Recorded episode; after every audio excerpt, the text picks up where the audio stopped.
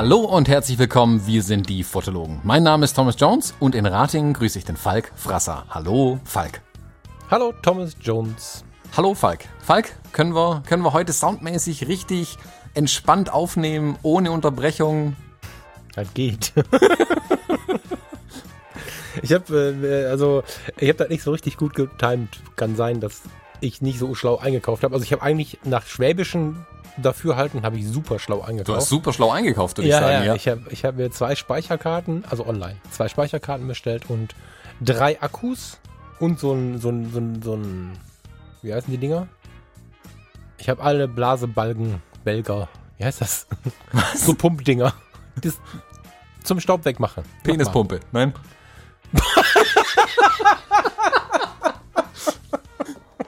Weil die Kamera jetzt so klein ist. Ja, genau, habe ich jetzt eine Penispumpe gekauft, damit ich die sauber pusten kann. Und ähm, ein bisschen Spinner, echt. Äh, ich habe jedenfalls sechs Dinge bestellt, so und ähm, habe schon auch eingekauft, total günstig. Die ganzen, also du kannst ja manchmal so, so Sets kaufen, die waren alle teurer. Äh, Problemchen ist jetzt, es war nicht anders möglich. Es kommt jetzt ein XH1-Akku und ein XH1-Akku und ein XH1-Akku und eine Speicherkarte und eine Speicherkarte und ein Blasebalg mit jeweils einem Boten heute. also wir werden, es wird zwischendurch so ein macht und danach wir, wir so tun, als wenn nichts passiert wäre, dann war der einer der Boten da. Müssen wir Mhm. mal gucken, wie wir da so lebend durchkommen jetzt. Ich habe zwar die Nachbarin angespitzt, ich weiß noch nicht, ob das so funktioniert. Also bei mir sind sich kürzlich auch vor der Haustür UPS und DHL-Fahrer begegnet. Die grüßen sich Ja. total freundlich und kennen sich wohl auch alle. Das finde ich eigentlich ganz sympathisch irgendwie. Wenn die dann Ja. bei mir kurz sich so kurz über ihren Tag unterhalten, werden sie vor meiner Haustür stehen. mal schauen, ob sich deine auch alle schon kennen. Ja, wobei, da muss ich mal kurz mit dir drüber sprechen. Die, das finde ich ja ganz spannend. Ne? Also als Fotograf hast du ja sowieso immer das Problem, dass du alle möglichen Boten kennst, weil man ganz viele Sachen drei Tage vorher fallen die einem ein. Man hat aber keine Zeit mehr in stationären Handel zu gehen, egal wie viel Fan man davon ist. Und schwupp musst du wieder was bestellen. Das heißt, man kennt ja so seine Paketboten in der Umgebung. Mm, Jetzt, wo ich im stationären Handel auch noch arbeite, und zwar an einer Position, wo die alle immer jeden Tag zu mir kommen oder zumindest an mir vorbei müssen, ist dir schon mal aufgefallen, dass ähm, die, jetzt muss ich ja ganz, ganz aufpassen, wie ich das formuliere, die verschiedenen Unternehmen ganz, ganz unterschiedliche ähm, Üblichkeiten haben, wie sie Personal einstellen? Hm, Wie meinst du das? Du erkennst, also wenn wir jetzt FKK-Tag hätten zum Beispiel, und die würden einfach alle nackt zur Arbeit kommen, was denn? Okay, erzähl weiter, ja. Dann würdest du trotzdem wissen, wer da kommt. Finde ich.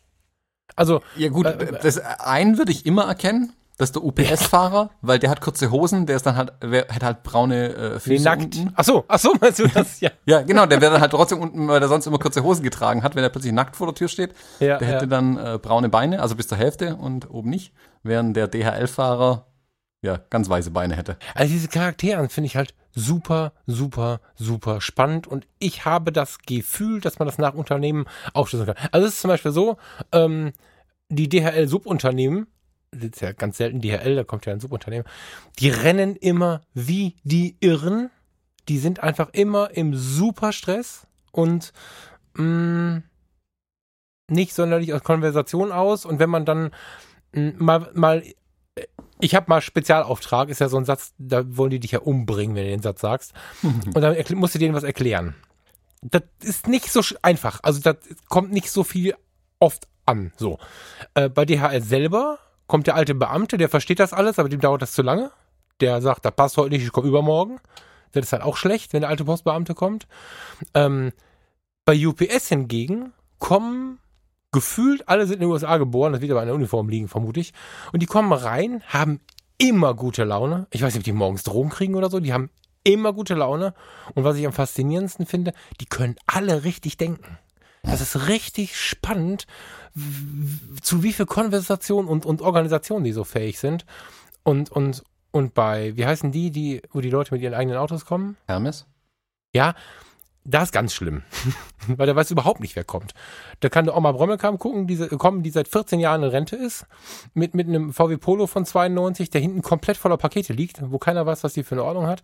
Da kann ein total organisiertes Auto kommen und, und da kann, also das, das ist das Allerspannendste, finde ich. Aber hast du nicht den Eindruck, dass man die so, dass man erkennen kann, von welchem Unternehmen die Leute kommen? Also was, was ich finde, was man sofort sieht, wenn es nicht von dem Versandunternehmen selbst ist, sondern von den Subunternehmern sie kommen, weil die sind halt super gestresst und gehetzt und meistens sehen die Autos auch aus, als hätten sie gerade einen schweren Unfall gehabt irgendwie. Das stimmt, ja, das stimmt. Ähm, wobei ich muss zum Beispiel sagen, Hermes hat sich bei uns extrem gebessert. Das war früher ein totales Chaos. Da kam halt wirklich Ja. irgendein Typ mit seinem 100 Jahre alten Corsa vorgefahren, wo hinten die Klappe offen war und die Pakete rausgefallen sind, wie Brotkrumen, damit er abends wieder heimfindet.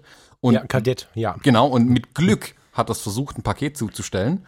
Ja. Ähm, meistens aber eher nicht.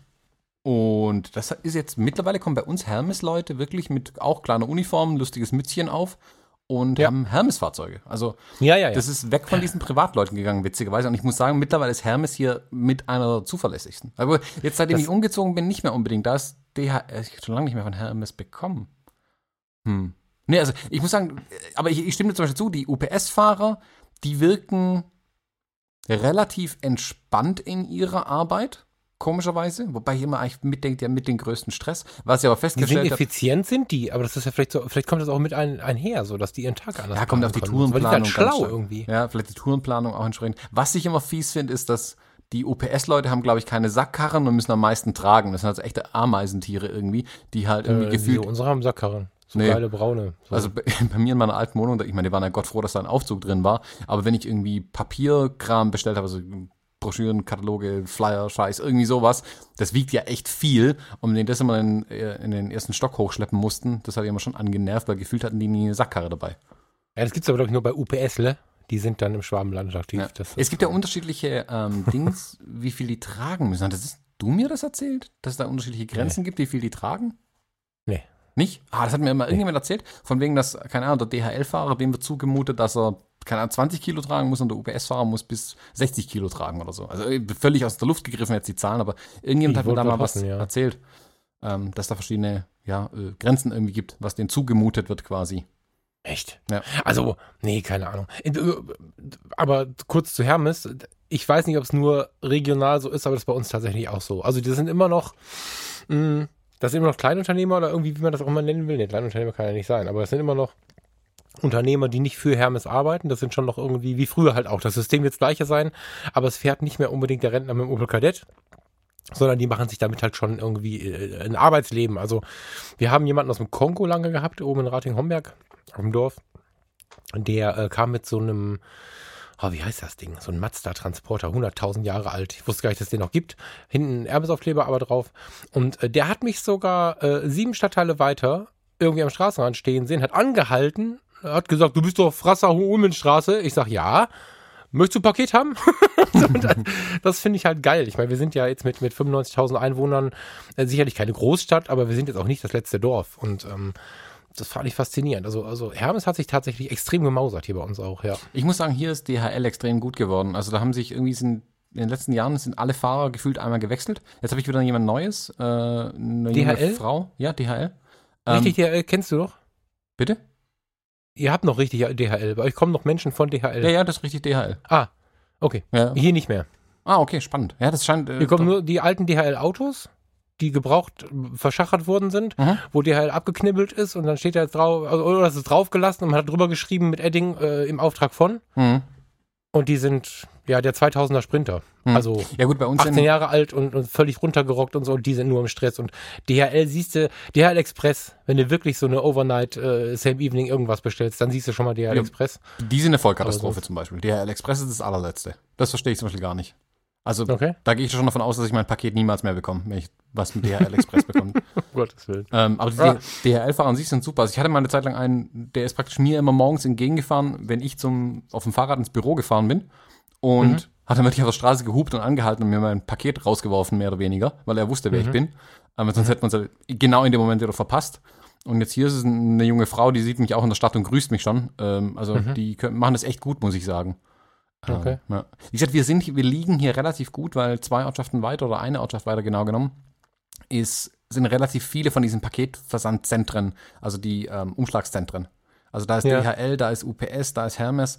Ähm, das ist quasi für die nach dem Flughafen die nächste Verteilstation. Ah, okay. Und deswegen Ja, ist bei ist uns gut. auch, wie gesagt, bei uns kommen Pakete relativ frühzeitig an, sage ich immer. Also das, das funktioniert ja schon ganz gut. Wie gesagt, bis auf DHL Express, das ist warum auch immer eine Katastrophe.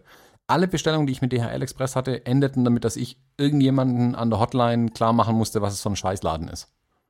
Okay.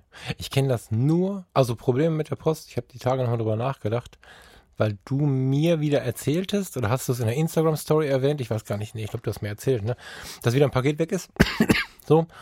Und, oder verschwunden, verschollen, wie auch immer. Und ähm, da habe ich mal so drüber nachgedacht. Alle, alle, alle Probleme, die ich hatte, rankten sich um diese DHL-Shops.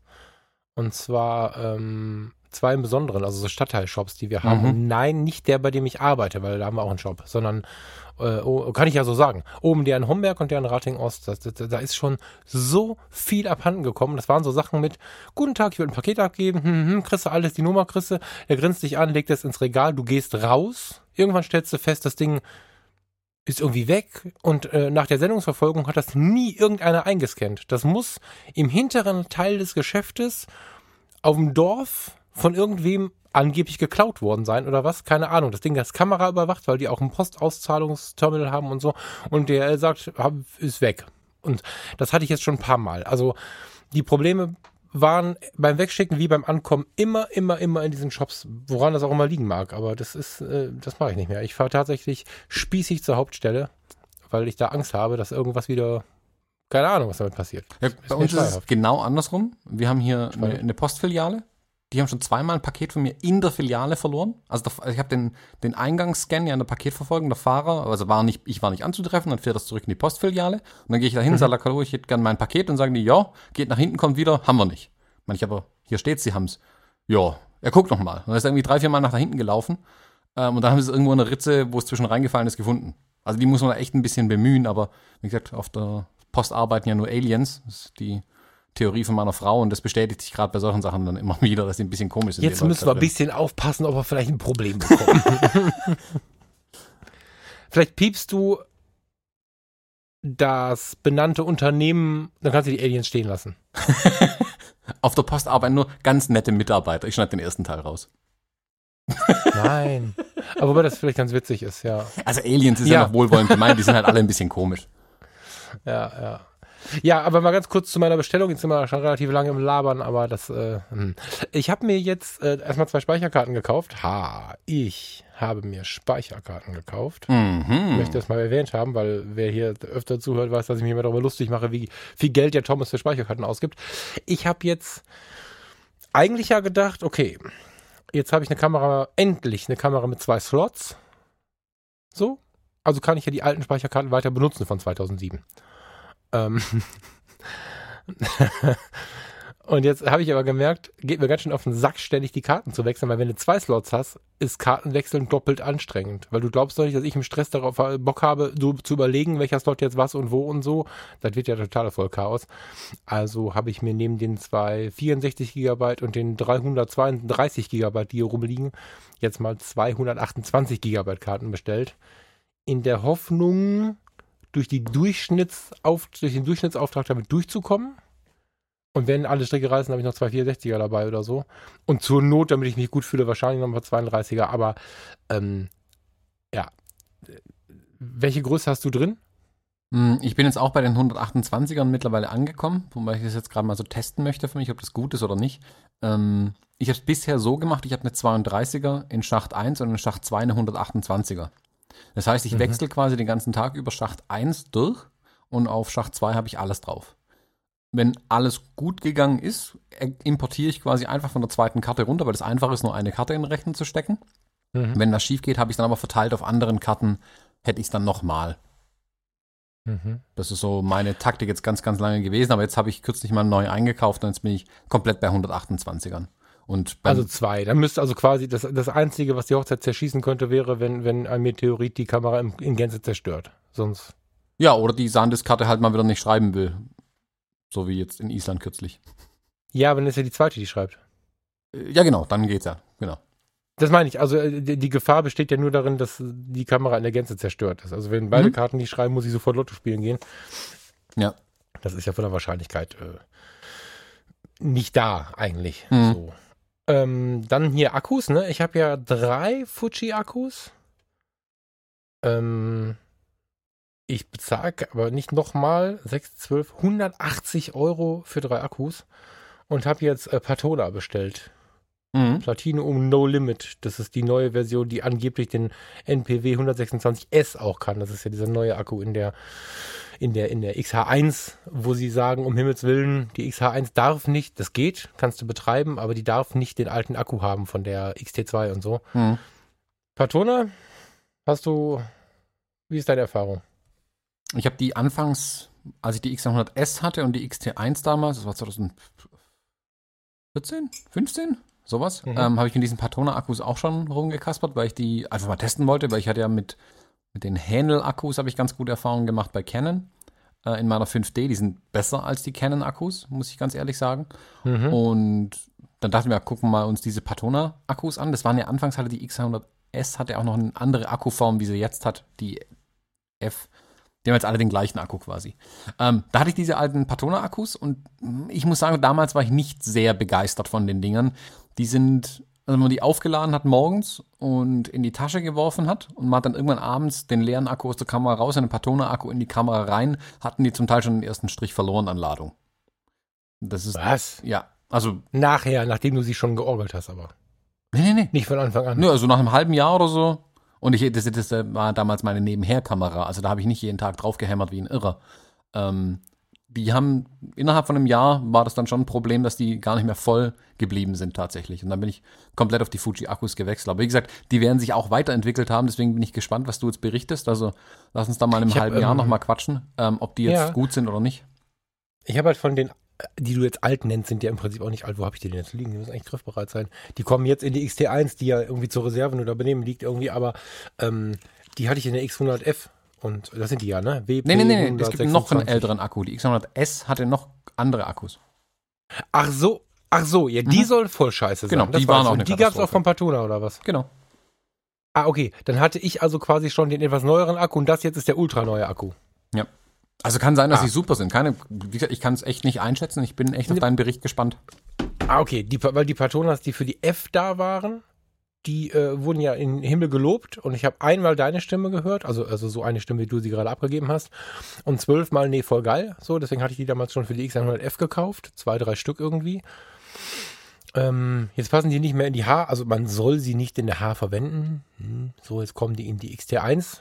Abwärtskompatibel sind die ja wohl dann scheinbar hoffentlich. ähm, und die jetzt, ja, sind halt nochmal, ich weiß gar nicht, sind so blau. Da ging es ja um Hitze irgendwie. Das wird wahrscheinlich ein psychologischer Marketinggrund sein, dass sie die jetzt blau gemacht haben. Ja, zur Unterscheidung vielleicht. Das könnte ich mir eher Zur vorstellen. Unterscheidung und äh, Platinum No Limit, was auch immer das heißen soll. Ähm, ja, die Asiaten und ihre Produktbezeichnungen sind immer lustig. Bin gespannt. Aber es kosten halt drei Stück deutlich weniger als ein Fuji-Akku. Mhm. Ja, das ist natürlich, also. Ich meine, gut, Canon nimmt irgendwie 90 Euro oder sowas. Das, das ist mal was ganz anderes. Aber ähm, Fuji nimmt irgendwie etwas über 60 für einen. Mhm. Und Patona 16 habe ich jetzt bezahlt. Ja, das also ist die, die Fuji-Akkus sind nicht günstig. Ähm, aber wie gesagt, bei mir ist es tatsächlich so, ich hämmer halt so auf diesen Dingern rum mittlerweile. Also ich muss die vermutlich eh nach anderthalb Jahren immer austauschen, weil ich da die Mhm. jeden Tag voll und leer mache, mehr oder weniger. Ja. Ähm, Von daher, da bin ich schon ganz froh um die Akkus. Ich bin auch gespannt, also auch da auf deine Berichte, wie warm die tatsächlich werden. Ähm, weil ich merke zum Beispiel sofort den Unterschied zwischen dem ähm, äh, normal, dem alten Akku in Anführungszeichen und dem neuen S-Akku bei den Fujis. Mhm. Tatsächlich. In der XT2, wenn ich, oder auch in der X Pro 2, wenn ich draußen bin und eine Hochzeit fotografiere in der Sonne, kann ich dir sofort sagen, welcher Akku drin ist, ohne nachzugucken. Weil die deutlich wärmer wird, die Kamera mit den alten Akkus. Ja, aber die, der S, das S war ja für die XH1 auch schon. Ja, genau, aber die XT1 und Oder die X Pro warte 2, mal, oder- äh, die XT2 und die X Pro 2 kamen beide noch mit den alten Akkus und ich habe dann nach und nach die neueren erst gekauft. Und ich habe jetzt einen Mischbestand im Moment aus dem, wie heißt der, NP 146 und NP 146S und ich kann dir sagen, welcher drin ist anhand der Temperatur der Kamera. Weil die alten deutlich wärmer werden und die Hitze Ja, deutlich schlechter mit der Hitze klarkommen. Deswegen bin ich das gespannt. Ja, ja. ja, ja Deswegen ja, bin ich gespannt, wie die, wie die Patona sich verhalten, ob wie Ja. die mit der thermischen Belastung klarkommen. Weil die, Ja, das ist extra eine andere Version, um dieses, um dieses Problem zu beheben. Mhm. Also Patona hat ja parallel entwickelt, geklaut, was auch immer sie gemacht haben, aber das ist ja quasi das Pendant zu der, zu der Neuentwicklung. Ja, ich bin auch gespannt. So, ich glaube, durch den Batteriegriff und die, durch die etwas äh, fundigere äh, H1 werde ich es nicht so direkt mitbekommen. Wenn ich jetzt hier, ich habe gerade die X- XT1 in der Hand, da bist du ja schon sehr nah am Akku mit deinen Händen, sobald du sie in die Hand nimmst. Das ist ja bei der XH1 nicht so. Werden wir sehen. Ja, ich könnte mir vorstellen, dass die XH1 generell ein bisschen besser mit der Temperatur umgeht, einfach weil sie mehr Fläche hat, mehr abgeben kann. Ähm, Hm, möglich. das ist gut möglich. Ja. Nun gut, hör mal. Äh, sollen wir mal, wir haben ja eigentlich uns ein Thema überlegt. Ne? Mhm. Wir wollen heute nur über Akkus reden. Kannst du eigentlich, musst du Penispumpe gleich piepsen oder Ja, mehrmals. Du das, kannst du das nicht so drin lassen? Doch, lass ich mal so drin. Vielleicht be- bekommen Also- wir dadurch ganz neue Zuhörer. Vielleicht sollte man das einfach in den Titel reinschreiben diesmal. So, äh, Kontenance. Wir haben in der Folge 42, die da heißt, vom Pilsumer Leuchtturm bis zum Tempelhofer Feld, eine Reise durch Deutschland gemacht, angefangen. Und heute wollen wir ein bisschen weiterreisen. Ja. Also wir sind nicht wirklich gereist, wir haben nur darüber gesprochen. Wäre eigentlich schön, wenn wir Finger auf der wirklich, Landkarte. Genau, wir fahren mit dem Finger Die über die Reise der kleinen Leute. Wobei, ehrlich gesagt, fliegen wir ja in Google Maps durch die Gegend. Und Ja. so eine kleine Anekdote. Wir haben vorhin, glaube ich, zwei Stunden lang damit zugebracht, äh, in Google Earth äh, irgendwie rumzuscrollen und Sachen anzuschauen, bis wir uns dann irgendwann mal äh, am Riemen reißen mussten und sagen, okay, jetzt müssen wir Ja, echt mal was aufnehmen. Das, das muss man aber mal erklären. Also wir wollten mal kurz abgleichen, ob der eine das, äh, den, das Örtchen des anderen kennt. Und, und vor, kurz mal eben Vorbesprechung, ne? deswegen ist jetzt auch schon ein bisschen spät heute. Ähm, und wenn du bei Google Maps auf der Maps-Ansicht bist, ich meine, vielleicht ist es auch immer schon so und ich bin zu doof, keine Ahnung, aber wenn du jetzt rausscrollst und du wischt einmal zu viel, also wischen mit der Magic Mouse von Apple, ich weiß gar nicht, wie das mit diesen anderen Geräten geht, aber du wischst halt ein bisschen weiter raus, dann kommst du irgendwann in die Erdansicht und dann merkst du, dass Google Maps, wie hast du es geschrieben, beschrieben, wie hieß das? Es ist nicht mehr eine hm, Ansicht, sondern Äh, die Mercator-Abbildung. Also die, die normale Genau, Karte, also- die jeder kennt. du hast keine Kartenabbildung mehr, sondern du hast eine gewölbte Abbildung, auch schon reingescrollt. Also es ist die ganze Zeit eine gewölbte Abbildung jetzt. Und wenn du einmal mehr wischst, dann guckst du vom Mond auf die Erde quasi und kannst unter dir aber die Erde drehen, wie du sie haben möchtest. Das war uns beiden noch nicht klar, dass das so ist.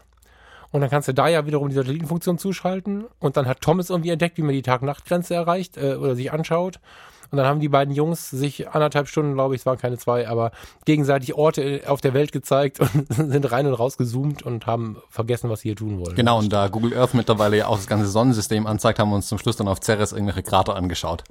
Wusstet ihr das? Ich wusste das nicht. Thomas sagt, ja klar, du kannst bei Google, Google Earth, kannst du links auch auf Sonnensystem klicken und kannst dir die Landkartenansicht, also jetzt ohne Straßen natürlich, aber theoretisch vom Mars angucken. das ist voll geil, das wusste ich nicht. Ich weiß gar nicht, ob das sogar noch drin ist, aber es gab eine Zeit lang auch Google Street View auf dem Mars, ähm, anhand der Bilder, die diese äh, NASA-Rover gemacht haben. Das ist ja geil. Nicht super witzig. Das Auf dem Mond gut. hatten sie es, glaube ich, auch schon mal. Also es halt einzelne es Punkte gab, wo es dann äh, hier Ja. so eine 360-Grad-Ansicht einfach gab. Das müssen wir gleich nochmal checken. Mhm. Ja, du wehrst dich gegen die Episode, lieber Thomas. Nein, ich wollte nur alles erzählen. Völlige Transparenz hier, wie wir in die Episode reingehen. Wir sind die Fotologen, wir wollen alles erzählen. ja, genau. In, äh, also es lohnt sich tatsächlich, ähm, sich die Minutenzahl hier zu merken und mal in die 42 reinzuhören, wenn man sie noch nicht gehört hat. Ich habe sie heute noch mal gehört, weil ich offen gestanden nicht mehr genau wusste, ob wir im einen oder anderen Ort aufgehört haben. ähm, da sind wir halt einfach ein bisschen durchs Land gezogen, haben uns über die Gegenden unterhalten, die es so gibt, mit dem Hintergrund, wo kann man denn wie mal fotografieren gehen? Und mit dem Hintergrund Kurzreise, entspannen, durchatmen, mal ein Wochenende machen oder auch einen ganzen Urlaub, weil irgendwie haben wir Deutschen nicht selten unser Deutschland nicht im Blick. Also ich schon, ich bin ja so ein Bulli-Pilot und liebe das ja, mit, mit dem Wohnmobil durch die Gegend zu eiern. Dadurch kenne ich halt irgendwie schon jeden Stein, aber ganz, ganz, ganz viele Leute waren viermal in New York und äh, noch nie in Dresden. Und deswegen haben wir das angefangen. Das ist jetzt der zweite Teil von der von dieser Reihe. Wir haben noch keinen Namen. Haben wir schon einen Namen? Nee, wir haben noch keinen Namen, ne? Nee, ich hänge gerade dran fest. Ich war vermutlich wirklich schon viermal in New York, aber ich war noch nie in Dresden. Ja. Siehst du? Wusste ich gar nicht, aber Mhm. du bist ja ein gutes Abbild der Gesellschaft. Mhm. Nee, genau, wir haben da, glaube ich, noch keinen Namen. Äh, wir wollen uns heute aber quasi vom Tempelhofer Feld von Berlinern ähm, durch den Osten Deutschlands bis in den äh, Südosten bewegen, äh, bis nach Bayern runter. Und das mal so ein bisschen beleuchten, was es da so alles gibt. Und du hast gerade eben gesagt, also so Kurzurlaube oder Kurztrips mal dahin zu machen. Ich finde es aber auch ganz nett, solche Dinge. Also ich bin früher ganz, ganz viel unterwegs gewesen, jobmäßig in vielen deutschen Städten und habe da auch so das eine oder andere mitgenommen. Ich finde es dann immer ganz spannend, wenn ich schon mal was gehört habe ähm, aus einer Stadt. Also in Paris zum Beispiel soll es einen ganz berühmten Turm geben, den ich dann nie gesehen habe, aber ich wusste, es gibt theoretisch irgendeinen Turm dort. Und vielleicht als Anregung für den einen oder anderen, wenn man irgendwo durch eine Stadt durchfährt, vielleicht einfach kurz auch von der Autobahn runter, eine, keine Ahnung, eine Stündchen Pause machen, mal die Augen über irgendwas schweifen lassen, was man vorher noch nie gesehen hat, dann einfach weiterzufahren. Glaubt mir, so eine Pause von der Autobahn ist auch sehr, sehr gut. Vielleicht kann man da ja auch dem einen oder anderen was mitgeben. Ja, tatsächlich. Also der Reisende, ich, wir haben ja immer alle ganz viel Stress im Leben, aber genau das ist ja der Moment, ne? wenn du einfach mal irgendwo anhalten kannst und weißt, was so Sache ist. Die, die Stunde oft, mhm. die tut's ja schon, um mal wieder runterzukommen irgendwie. Ähm, ja, guter Hinweis. Ich habe in der letzten Episode irgendwo mittendrin gesagt, wir sind von Rügen gekommen, glaube ich, wollten nach Berlin und ich habe gesagt, na ja, aber auf die Mecklenburger Seenplatte kann ich jetzt nicht eingehen, da machen wir eine ganze Episode draus. Mhm. Äh, Na, dann fang mal ich an. Ich möchte mal kurz drauf eingehen. ja, wir, wann machen wir da eine ganze Episode draus? Weiß ich auch nicht. Wir waren beim Steffen im Heidestudio, das baut er gerade ab. Jetzt äh, zieht der Steffen Böttcher an die, an die äh, Mecklenburger Seenplatte. Vielleicht machen wir dann tatsächlich mal eine Episode draus, aber im Moment steht das nicht an. Sonst müssen wir beim Umzug helfen. Ja, genau, wir warten, bis alle Kartons ausgepackt sind, sonst äh, wird es ein Chaos. Genau. Genau. Äh, ja, der Stefan, äh, der Stefan, der Steffen und seine Liebe, die ziehen ja jetzt dahin. Und dadurch habe ich neulich und in den Instagram Stories von ihm und so weiter äh, bin ich wieder so ein bisschen mecklenburgisiert worden irgendwie. Und habe gedacht, nee, da müssen wir einen Satz zu sagen. Ne? Also die, die, die Mecklenburger Seenplatte ist ja, ähm, ich glaube, die größte aneinanderhängende Wasserfläche in Deutschland. Ich hätte jetzt Wikipedia fragen müssen, wie viele hundert Seen das sind. Ich frage jetzt Wikipedia, wie viele hundert Seen das sind. Ähm, das ist ein, ein Gebiet, welches sich, wenn man von der Entfernung her klarkommt, für jedes Wochenende und für jeden Tagesausflug äh, lohnt. Ich weiß, Mecklenburger Seenburger. Das ist, wenn man beim Labern mm. tippt, das funktioniert nicht. Achso, ich dachte, ähm, das wäre jetzt gekommen. Ich dachte, das gäbe es wirklich einen. Nein, nein, den gibt es Seeburger, ja, den gibt es bestimmt, aber ich habe ich hab hier dummes Zeug erzählt und dabei geklickt. Ähm, das ist eine Gegend, die Berliner fahren halt manchmal kurz hin und selbst witzigerweise ich habe ähm, da schon viel Zeit verbracht und ähm, man trifft immer wieder Leute von der See. Das finde ich völlig skurril. Also, also wenn du, du, du bist da und wo kommst du her? Rügen, wo kommst du her? Äh, äh, Rostock, wo kommst du her? Also die, die, die kommen dann ganz oft oben von der Ostsee und kommen an See. Also an einen See wie ein, wie ein Teich so. Und ähm, das ist halt eine Gegend, die hat so unfassbar viele Facetten und ähm, ich gucke mal gerade. Hm, hm, hm. Der Sponsor unserer heutigen Sendung ist Jimdo. Gebt bei der Bestellung Fotologen ein, dann erhaltet ihr 20% Rabatt auf euer Pro- oder Business-Paket im ersten Jahr. Jimdo ist ein Website-Baukasten und die einfachste Möglichkeit, auch ohne jegliche Vorkenntnisse deine eigene Website, einen Blog oder Online-Shop zu erstellen.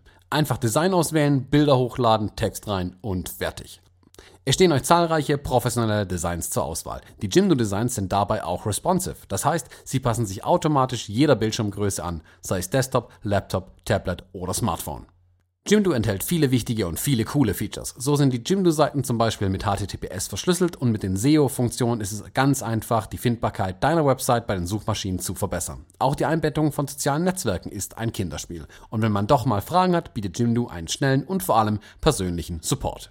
Für uns Fotografen aber natürlich besonders wichtig, bei Jimdo kann man ausdrucksstarke Bildergalerien erstellen und sogar passwortgeschützte Bereiche, zum Beispiel für die Kunden anlegen. Zudem bietet Jimdo auch Pakete mit unbegrenztem Speichervolumen an. Der Start ist ganz einfach, geht auf www.jimdo.de slash Fotologen und gebt beim Bestellprozess den Rabattcode Fotologen an. Dann erhaltet ihr 20% Rabatt auf das Pro- oder Business-Paket im ersten Jahr und unterstützt uns und diese Show. Egal, ich habe jetzt hier rumgesucht. Ich finde keine Angabe, wie viel Seen es sind. Ich finde aber die Angabe, dass es über 6000 Quadratkilometer sind.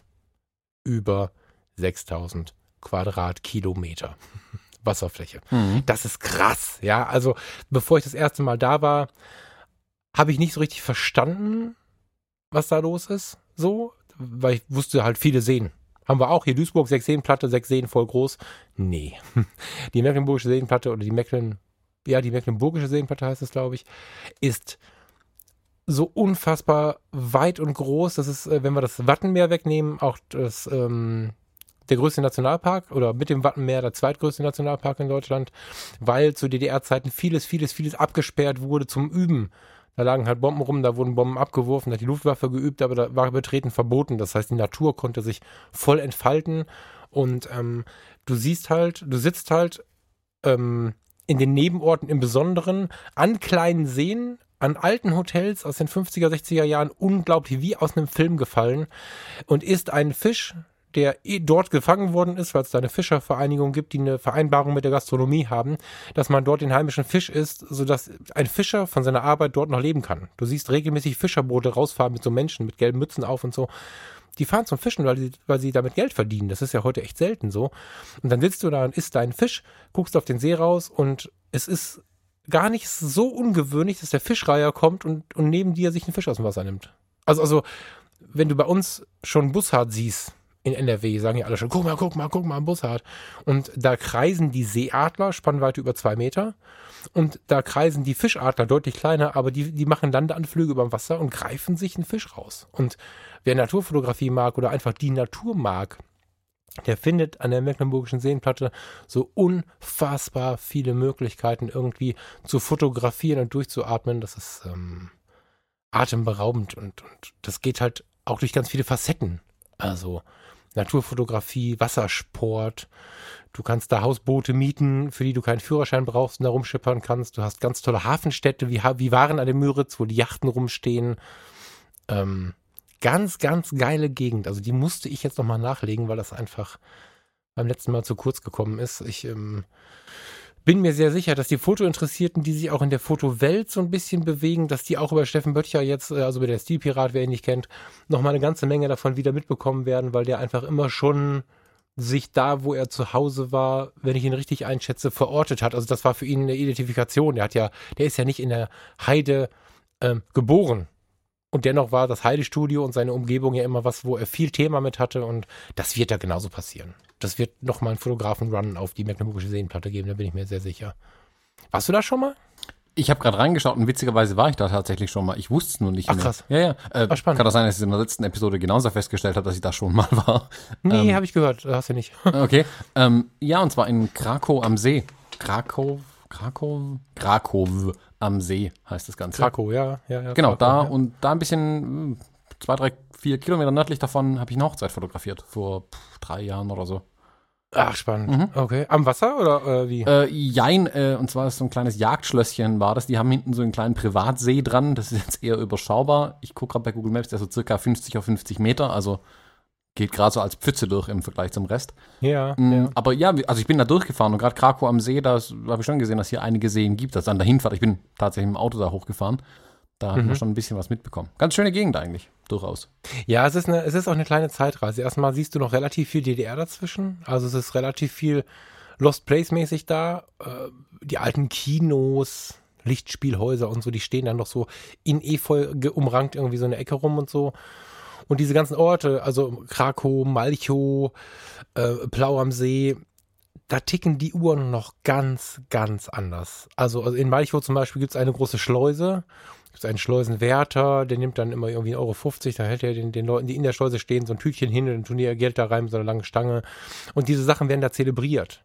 Und an der Mecklenburger Seenplatte, wenn du, wenn du jemand bist, du bist jemand. Wenn du Zuhörer jemand bist, der sich umguckt und die Menschen mitscannt, das ist super spannend, wie die diese Seen le leben und lieben. Die, die, die am See sind, also irgendwie einen Wasserzugang haben, zelebrieren den auch durch ein eigenes Boot und so. Und selbst die, die in der Platte wohnen, also in Waren äh, an der Müritz zum Beispiel, gibt's klassische Plattenbauten, wo du zur Miete wohnst, in Hochhäusern, viereckig. Bisschen angemalt, hübscher als früher, aber es gibt die Platte halt noch. Die haben alle ein Boot. Und wenn die ein Ruderboot in so kleinen Garagen stehen haben, es gibt äh, an, an Teil, an so Uferteilen der Mecklenburger Seenplatte immer wieder so 100, 200 Meter breite Holzkisten quasi am Wasser. Dann habe ich mich immer gefragt, was ist das? Und ich bin ja einer, ich muss dann fragen. Ich kann ja nicht einfach irgendwie was angucken, sondern ich frage dann. Das sind Garagen. Die haben dann Garagen, wo ihre Boote drin sind so. Und diese enge Bindung, also wenn du gar nichts hast, hast du halt ein Schlauchboot vom Aldi. Aber jeder will und kann aufs Wasser da. Mhm. Das, ist, das ist fast schon mehr Bindung zum Wasser als an der Ostsee und als an der Nordsee selber. Das habe ich an keinem anderen Ort auf der Erde, meine ich so, wie ich es jetzt sage, erlebt, dass die Menschen so eine enge Bindung, enge Bindung zu ihren Wassern haben. Also das ist ähm, große Empfehlung, sich da mal ein bisschen umzuschauen. Äh, ob auf dem Hausboot, einer gemieteten Mini-Yacht oder einfach nur im Ferienpark oder am Campingplatz. Auch die Campingplätze sind DDR-Style. Von früher halt. Mit Seezugang, mit eigenem Strand, mit kleinem Sprungturm draußen auf dem Wasser, zu dem man hinschwimmen muss und so. Das ist so die alte Unterhaltung auf dem Wasser. Es ist geil. Hm. Echt schön, ja. Krakow am See. Das kenne ich vom Durchfahren. Müsste ich jetzt auch Google Mapsen, aber das ist, glaube ich, das lassen wir jetzt. Hm, Ja, liegt so am, am westlichen Ende, glaube ich, der Seenplatte. Ja, super schön. Ja, Thomas, wo, wo sind wir mit dem Finger jetzt? Im See. Ach, hör mal, darf ich das, darf ich noch mal eben, du, darf ich, bevor du dran bist, darf ich mal eben was vorlesen? Ich kann dich ja eh nicht aufhalten. die Menschen, ich weiß gar nicht in welchem Alter, ich glaube, das wird heute nicht mehr gemacht, ne? Ich weiß, dass manche Menschen gleich entweder ausmachen oder die Hände beim Kopf zusammenschlagen, aber ich mache das jetzt einfach mal. Herr Ribbeck von Ribbeck auf, Ri nein, stopp, cut. du schneidest das nicht raus, ne? Ich kenne dich. Ähm, Herr Ribbeck, Herr von Ribbeck auf Ribbeck im Havelland. Ein Birnbaum in seinem Garten stand und kam die goldene Herbsteszeit und die Birnen leuchteten weit und breit. Da stopfte, wenn's Mittag vom Turme scholl, der von Ribbeck sich beide Taschen voll. Mhm. Dieses Ding musste so jeder deutsche Abiturient halt auswendig lernen. Das geht noch irgendwie drei Minuten so weiter. Aber den Herrn von Ribbeck auf Ribbeck im Havelland, den kennen die Menschen. Das ist total spannend. Mm, Ich empfehle immer wieder, wenn man durchs Land fährt, wenn man was sieht, was einen erinnert, wie das Ding, wenn man jetzt irgendwie Ribbeck sieht, ey, schaut's euch kurz an. Das kann so eine Chance sein irgendwie, ähm, nicht einfach nur zu dem Ziel zu fahren, zu dem man fährt, sondern einfach mal rauszufahren. Also, Thomas habe ich schon erzählt, ich bin äh, in irgendeiner unserer unzähligen Wohnmobiltouren, wo ich einfach gesagt habe, lass mal losfahren. Also wir ganz ungeplant gefahren, hatten irgendwann die Idee, wir können ja mal nach Berlin fahren. Und meine damalige Freundin ist dann irgendwann auf der Autobahn schlafen gegangen. Also die hat nicht auf der Autobahn geschlafen, sondern die ist, während wir auf der Autobahn fuhren, hinten im Wohnmobil schlafen gegangen. Und ich dachte, boah, Berlin und ich werde müde und ich möchte das nicht und so. Und dann habe ich kurz vor Brandenburg ein Schild gesehen. Da gibt es ja so Kulturschilder immer, wo dann beschrieben ist, was hier so los ist. Und da stand dann Schloss von Ribbeck. Da hatte ich direkt dieses Gedicht irgendwie im Kopf. Das ist ja festgebrannt. Das geht ja automatisch los dann, ne? Ja, von Ribbeck auf Ribbeck im Havelland und so. Und bin dann mal abgefahren. Habe an der Tanke gefragt, wie ich da jetzt genau hinkomme, weil, weil ich kein funktionierendes Navi dabei hatte. Und dann stand ich ein paar Minuten später im Nichts, im Nichts, da ist wirklich nichts, irgendwo im Havelland, stand ich vor dem Schloss von den Rebecks, die da auch noch drin wohnen, vor dem Birnbaum, der sehr klein war, weil der alte wohl vor ein paar Jahren abgebrannt ist, da war ich sehr traurig. Ähm, und da waren zwei Stellplätze für ein Wohnmobil, ein Stellplatz für einen Reisebus und fünf Pkw-Stellplätze. Das Schloss und fünf Wohnhäuser oder so und drumherum nichts. Und es war so geil, als wir dann morgens aufgewacht sind und äh, die, die Schiebetür von diesem, von diesem Bus aufgeschoben haben. Und neben uns auf der Wiese war erstmal Kranichrast, hunderte von Kranichen. Und als wir dann durch dieses kleine Dorf gestreift sind, war einfach, du hattest das Gefühl, du läufst in 1810 durch so ein altes Dorf. Und die Rebecks liefen da rum und dann wurde plötzlich so eine Geschichte, die jeder im Kopf hat, plötzlich Realität. Und ähm, das war wirklich spannend. Also das, das ist nochmal so ein, so ein Ruf auch an die Außendienstler, gar nicht an den, der auf dem Weg in Urlaub ist. Dann dreht die Familie durch, wenn man dann plötzlich mal eben einen Zwischenstopp von zwei Stunden einlegt. Aber so ein Außendienstler kann immer mal in den Stau kommen oder mal kurz was besprechen müssen, wofür er runterfährt oder so. Augenzwinkern. und sich dann sowas mal in Ruhe angucken einfach. Ja, das. Kennst du das Gedicht? Klar. Kultur dann quasi live erlebt. Also ich hatte es nie in der Schule, witzigerweise. Ah, okay. Ich kenne es aber. Ähm, Hast du den Abi gemacht? nee. Hallo? Äh, okay, das erklärt's, ja. Ja, wobei gut ist auch nach Bundesländern geregelt, was im Abi drankommt, von daher. Klang das jetzt wertend? Das war nicht so gemeint. Nee, schon okay. Also, okay, okay, okay. Ich finde es immer toll, wenn äh, äh, Akademiker und Menschen mit höherem Bildungsabschluss mit mir sprechen. Sich auf meinen. Hab ich ja gar nicht. Auf meinen, nee, genau, du bleibst zumindest in sicherer Entfernung.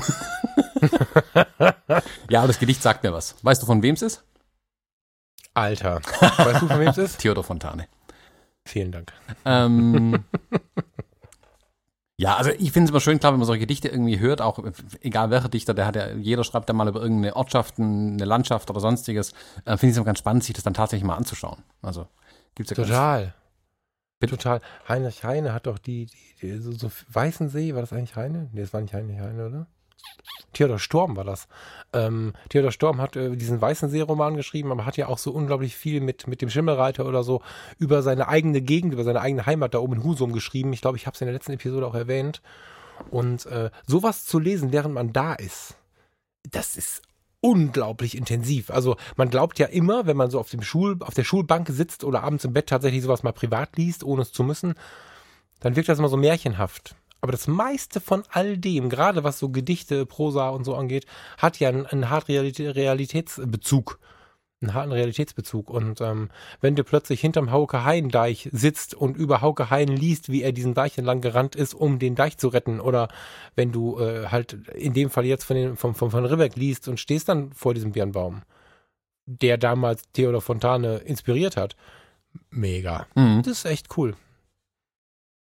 Ich kann jetzt das Beispiel bringen, wo ich in Key West gesessen bin und mir dachte, kein Wunder hat der ähm, Ernest Hemingway so wilde Romane geschrieben, der den ganzen Tag hier nur rumgetrunken hat. Ist es so ähnlich? ich habe jetzt gedacht, du fängst mit Ripke an, aber das ist woanders, glaube ich. Äh, andere Ecke nochmal. hm. Ja, ähm, wollen wir uns dann mal äh, langsam aber sicher in den Süden bewegen? Also zumindest die südliche Richtung einschlagen. Da kommt dann noch eine ganze Ecke äh, an, an, an Landschaft, bis wir ja, mal Richtung Bayern das kommen. Das Problem ist, äh, ja, lass uns mal, ich, ich möchte jetzt nicht die ganze Zeit am Stück erzählen. Ich muss gleich nochmal hochreisen, aber ich würde gerne mal einen Ort abfragen, wo ich weiß, dass du da warst. Und ich, bin, ich weiß gar nicht, warum ich da noch nie war. Wir haben gerade so ein bisschen Orte durchgescannt, was ist interessant und so.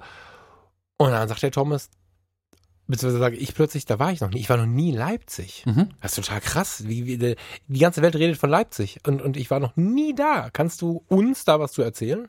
Ich kann eine lustige Anekdote aus Leipzig auf jeden Fall erzählen. Na, immerhin. Mm, ich war ein paar Jahre her, da habe ich äh, für die Firma die, das Messemanagement und so ein bisschen auch mitgemacht, mal die, die Messestände ja, betreut, aufgebaut, verwaltet, was auch immer. Auf jeden Fall war da unter anderem auch eine Messe in Leipzig. Und dann sind wir da irgendwie mit einem Team aus drei, vier Leuten irgendwie hin und dann für das Messeteam am nächsten Tag, das war, keine Ahnung, lass es zehn Leute gewesen sein, die irgendwie da waren, nachdem der Messestand aufgebaut war. Und der Außendienstmitarbeiter, das ein Gebiet Leipzig ist, ähm, meinte es dann super gut mit uns und meinte, er ähm, hat eine Überraschung für uns eingeplant. Und dann kam irgendwie Wochen vorher, meinte er, ah, er braucht noch ein paar Informationen von uns. Dann wollte er unsere Namen, die Anschrift, de, das Geburtsdatum und alle ähm, Personalausweise, die Kopien haben. Dachte mir, okay, was ist das für eine wilde Überraschung? Ich dachte, in meiner Hoffnung war es dann irgendwie, dass wir, keine Ahnung, mit einer alten, alten russischen MIG irgendwie durch die Gegend fliegen oder so. ähm, war vielleicht ein bisschen hoch meine Erwartung dann. Was er nicht eigentlich geplant hatte, war eine Flughafenführung am Leipziger Flughafen. Mhm. Wer noch nie am Leipziger Flughafen war, ähm, das ist ein riesen Flughafen, der ist ähm, ein relativ großes Drehkreuz, glaube ich, äh, für, ähm, äh, wie heißt äh, warm, also ähm, ähm, Fracht, Fracht, Fracht ist das Wort genau, ein Frachtflughafen. Da sind aber wenig Menschen irgendwie unterwegs tatsächlich. Das ist ein relativ leerer Flughafen irgendwie. Das ist wirklich verwaist. Also abends ist da keine Menschenseele mehr auf dem Flughafen. Mhm. Wir hatten da an einem Sonntag, glaube ich, irgendwie diese Führung geplant, sind dann da hingefahren ins Parkhaus und dann da rein und standen dann irgendwie rum und da hätte man abgeholt werden sollen. Und dann kam irgendwie zwei Stunden lang kein Mensch. Und irgendwann haben wir dann nachgefragt und wir sind schlicht und ergreifend vergessen worden. Und mhm. ich habe also nie eine Flughafenführung bekommen. Ich habe nur das gesehen, was man sieht, wenn man einfach nur reinläuft. War also noch unspektakulärer dann am Ende. ähm, wir haben uns dann aber, mein Kollege und ich, nachdem die Messe am nächsten Tag losging, haben wir uns, bevor wir zurückgefahren sind, ein bisschen Zeit genommen und Leipzig ein bisschen erkundet. Also sind einfach so ein bisschen durch die Innenstadt gelaufen. Eine sehr, sehr schöne Innenstadt, muss man wirklich sagen. Allein die lohnt sich schon. Und weil wir irgendwie sehr viel Zeit übrig hatten und irgendwie laufwütig waren, weil wir noch nicht genug auf den Beinen waren in den letzten Tagen, äh, sind wir dann zu diesem Völkerschlachtdenkmal gelaufen. Kennst du das? Sagt dir das was? Also ich, ähm, es, es, es, kommt mir bekannt vor, aber das ist jetzt mehr so ein Ding wahrscheinlich aus den Medien. Aber ich habe da jetzt nicht mal mehr ein Bild vor Augen. Nee, erzähl mal. Ähm, ich, ich kannte es auch nur vom Namen. Ich weiß, es gibt ein Völkerschlachtdenkmal. Ich kannte es bis dahin auch noch nicht. Also ich hatte gar kein Bild einfach im Kopf. Und ähm, das ist so ein riesiger Bau, der irgendwo an einem Park dran steht. Das Ding ist 1900, Anfang 1900 12, 13 irgendwie sowas gebaut worden oder eingeweiht worden, wie auch immer. Also schon gut über 100 Jahre alt und erinnert an die Völkerschlacht von äh, 1800 irgendwann. Ja, 100 Jahre danach irgendwie. 18, 13, 19, 13. Ja, sowas müsste es gewesen sein. Auf jeden Fall waren wir da und das müsste dann 2013 gewesen sein. Äh, war halt ein riesen Festivitäten drumherum aufgebaut. So. Das ist so ein riesiger Denkmalbau, der ist echt imposant, weil der so ein bisschen auch drumherum nichts viel Hohes ist, sondern nur Bäume und ein riesiger, eine große Parkanlage. Dadurch wirkt das Ding auch imposant. Große, große Wasserfläche davor auch noch. Also ähm, mal googeln, mal anschauen, wirkt sehr beeindruckend. Hm, war ein bisschen getrübt dadurch, dass sie ja diese, dieses Fest drumherum aufgebaut haben, mit Bühne, Rednerpult und hast du nicht gesehen, das sah ein bisschen mhm. komisch aus, dieser, dieser Verbund aus modern und äh, alt. Aber sehr, sehr beeindruckend. Also das lohnt sich auf jeden Fall in Leipzig anzuschauen. Und auch so, die Innenstadt von Leipzig ist spannend anzugucken, weil die ganz verwinkelt ist, gefühlt sehr, sehr alt ist auch. Hm, ich weiß gar nicht, wie viel in, in Leipzig im Zweiten Weltkrieg zerstört worden ist, aber von Dresden war ja gefühlt nichts mehr übrig. Ähm, bei Leipzig hatte ich so den Eindruck, das hat es nicht so hart erwischt irgendwie. Ähm, da stand noch relativ viel. Es sah ganz urig, gemütlich aus und im Vergleich zu anderen Städten im Osten hat es was Ursprüngliches und hat nie so diesen Sozialismus nicht so abbekommen, hat man so das Gefühl. Oder es war halt mittlerweile wieder sehr schön restauriert einfach, das kann natürlich auch sein. Aber ich fand es eine sehr schöne Stadt, in der man sich wirklich in den kleinen Gassen irgendwie auch verlieren kann und ein bisschen rumschlendern kann. Fand ich sehr schön. Kannst du mir mal gerade auf die Sprünge helfen? Ich ähm, mache, ich erzähle das einfach, das ist ein bisschen peinlich, weil ich immer erzähle, ich liebe die Geografie so, aber ich habe gar nicht auf dem Schirm, wie die so geografisch liegen. Ist das jetzt... Ähm bin ich da jetzt in den Bergen? Bin ich da im Bergischen Land? Wie bin ich denn da verortet? Oder ist Leipzig eine flache Stadt? Also wie stelle ich mir denn die Gassen davor? Gibt es da Auf und Ab oder ist das eher eine ganz platte Geschichte? Ich habe eher platte in Erinnerung. Also das ist jetzt nicht irgendwie wie Stuttgart, wo so ein Kessel drumrum ist oder so. Das ist eigentlich relativ flach, würde ich sagen. In meiner Erinnerung okay. zumindest. Ja, also Berge ja, habe ich da jetzt gar nicht auf dem Radar. Ich google, google, das schnell, bevor wir jetzt hier uns völlig schämen. ich habe schon gedacht, wenn ich das jetzt frage, dann mache ich einen Fehler. Aber ah nee, das ist tatsächlich flach. ja. ja. Oh, das ist aber schön da. Wir stellen fest im Podcast, ist schön da. Ah, tatsächlich. Ja, ich, find, ich fand schon, das hat was irgendwie. Also ich, ich kann mich daran erinnern, dass ich damals bin ich mit meiner X100S, die ich relativ neu hatte, durch die Gegend gerannt und das da hatte ich schon großen Spaß mit der ähm, zu fotografieren damals. Und es hat so Street ein bisschen mhm. zu machen. Ich habe auch jetzt kürzlich mit jemandem gesprochen, der kommt aus der, ich sag mal, aus der Ecke zwischen Leipzig und Dresden ähm, ursprünglich von da, seine Familie lebt auch noch da. Und der sagt zum Beispiel, dass die Landflucht da ganz, ganz extrem mittlerweile ist. Also ja. äh, sein, sein, ja. sein Ort, in dem er groß geworden ist, ist jetzt ein, ja, ein groß angelegtes Altersheim, wenn man so möchte. Mhm. Und dass die ganze Jugend eigentlich nach Dresden oder nach Leipzig ähm, geht. Und wohl sehr, sehr viele von seinen Freunden mittlerweile in Leipzig sind. Also Dresden ist nicht so der Punkt, wo die Jugend wohl hinzieht. Also sein, gefühlt von ihm habe ich so Berichte bekommen, sondern Leipzig scheint das modernere, das coolere zu sein. Da geht man eher hin im Moment. Ja, wobei da kannst du ja mit den Einheimischen nicht so gut drüber sprechen, weil Dresden und Leipzig sind die beiden Städte, die sich nicht so unbedingt wie Köln und Düsseldorf, aber irgendwie auch mhm. ähnlich immer miteinander betteln. Und da gibt es die einen und die anderen. Das möchte ich so ein bisschen relativieren, weil dann hätten wir noch jemand von der anderen Ecke sprechen müssen. Sachsen hat ja da unten im Süden, also südlicher von, von, von Leipzig, hat ja das gleiche Problem in Dresden, weil du einfach ähm, Warte mal, ich wollte jetzt mal eben, wo sind wir denn jetzt hier? Wieder auf der Karte hier live rumzuzoomen, das ist das. Was kannst du auch nur im Podcast machen. Wenn wir eine Radiosendung wären, wären wir schon lange rausgeflogen. Ja, ich bin kurz äh, davor, dir eine Abmahnung zu schreiben hier. Weil ich will auch in der Karte rumzoomen. ja, komm doch. äh, Dresden. Dresden hat das gleiche Problem, Sachsen, äh, Dresden halt nicht, Sachsen hat das gleiche Problem weiter unten um Dresden herum. Ähm, ich bin da, ich wollte jetzt mal mit so einer Stadt erzählen, mit so einem Stadtnamen kokettieren, das kann ich aber gerade nicht. Doch, da. Was da für die Städte berühmten gibt. Namen, die wir auch aus den Nachrichten kennen, ja, wo es halt nicht so schön ist, wo hier alles mit Roda am Ende und so. Alles mit Roda ähm, am Ende. Das ist jetzt auch, auch grob verallgemeinert. ich suche gerade nach Bautzen und so. Also um diese, um diese Ecken da, äh, was halt nicht Dresden ist, aber in Sachsen so Richtung Grenze. Sächsische Schweiz liebe ich, sage ich gleich noch einen Satz dazu, aber das hat echt zwei Gesichter. Also die Menschen haben da halt ähm, keinen so richtigen, es gibt da keine Jobs. Du kannst im Internet arbeiten, wenn du einen vernünftigen Internetanschluss hast. Das ist das Schlimmste auch noch. Du hast eine Gegend, wo du vom Internet abhängig bist, auch für einen Arbeitsplatz, hast aber keine Verbindung, oh, weil es am Arsch der Welt. Weltklasse Ja, Internet. da unten ist, ja, warst du da mal? Ja. An der Grenze zu ein X? Kann ich mir was Ich habe damals für meine alte Firma den, äh, die Internetanschlüsse für unsere Außendienstmitarbeiter und unsere, unser Werk organisiert. Und am Ende hatten jeder Außendienstmitarbeiter, der irgendwo in Hintertupfingen im Osten irgendwo saß, einen Glasfaseranschluss und wir in unserem Haupt, Ja, in der zentralen Stuttgart haben kein brauchbares Internet gehabt. Ja, aber ich bin auf den Dörfern. gerade. Im Dorf, der, der Außendienstmitarbeiter Okay. auf dem Dorf Glasfaser. Okay, also kann ich nicht beurteilen. Ich äh, habe eine ne, ne Beobachtung gemacht, die mich, äh, also damals war es noch nicht so. Na gut, kommt drauf an, wann vielleicht. erschreckend. Also wenn du, wenn du, ähm, ich bin dann hinter Dresden ähm, nach Rathen, das war ganz spannend. Der Rathener Hof ist da so ein Hotel und der damalige Chef vom Rathener Hof ähm, war Wohnmobilfreund. Das heißt, du konntest auf seinem Parkplatz parken und übernachten, hattest da auch Strom, hast Blick auf, äh, ja nicht ganz auf die Bastei, aber auf die ganzen Berge des Elbsandsteingebirges, äh, so auch relativ erhöht. Ähm, standst da mit deinem Wohnmobil und konntest die Wellnessanlagen des Hotels benutzen. Das war schon cool. Ähm, das heißt, ich habe eine riesen Faszination bekommen für dieses Elbsandsteingebirge. Also Fotografen googelt, wenn ihr es nicht kennt. Ich stelle fest, dass hier im Westen immer wieder Leute rumrennen, die davon noch nie was gehört haben. Ich weiß nicht, wie das passieren kann. Aber Elbsandsteingebirge, sächsische Schweiz, das ist was. Wer es wirklich noch nicht kennt und dahin fährt und dann die Augen aufmacht, glaubt, er ist überall, aber nicht in Europa. Mhm. Und schon mal gar nicht in Deutschland. Das ist atemberaubend da. Und dann bist du aber ständig hin und her gerissen, wenn du da rumfährst. Also ich bin da mit dem Bulli rumgefahren.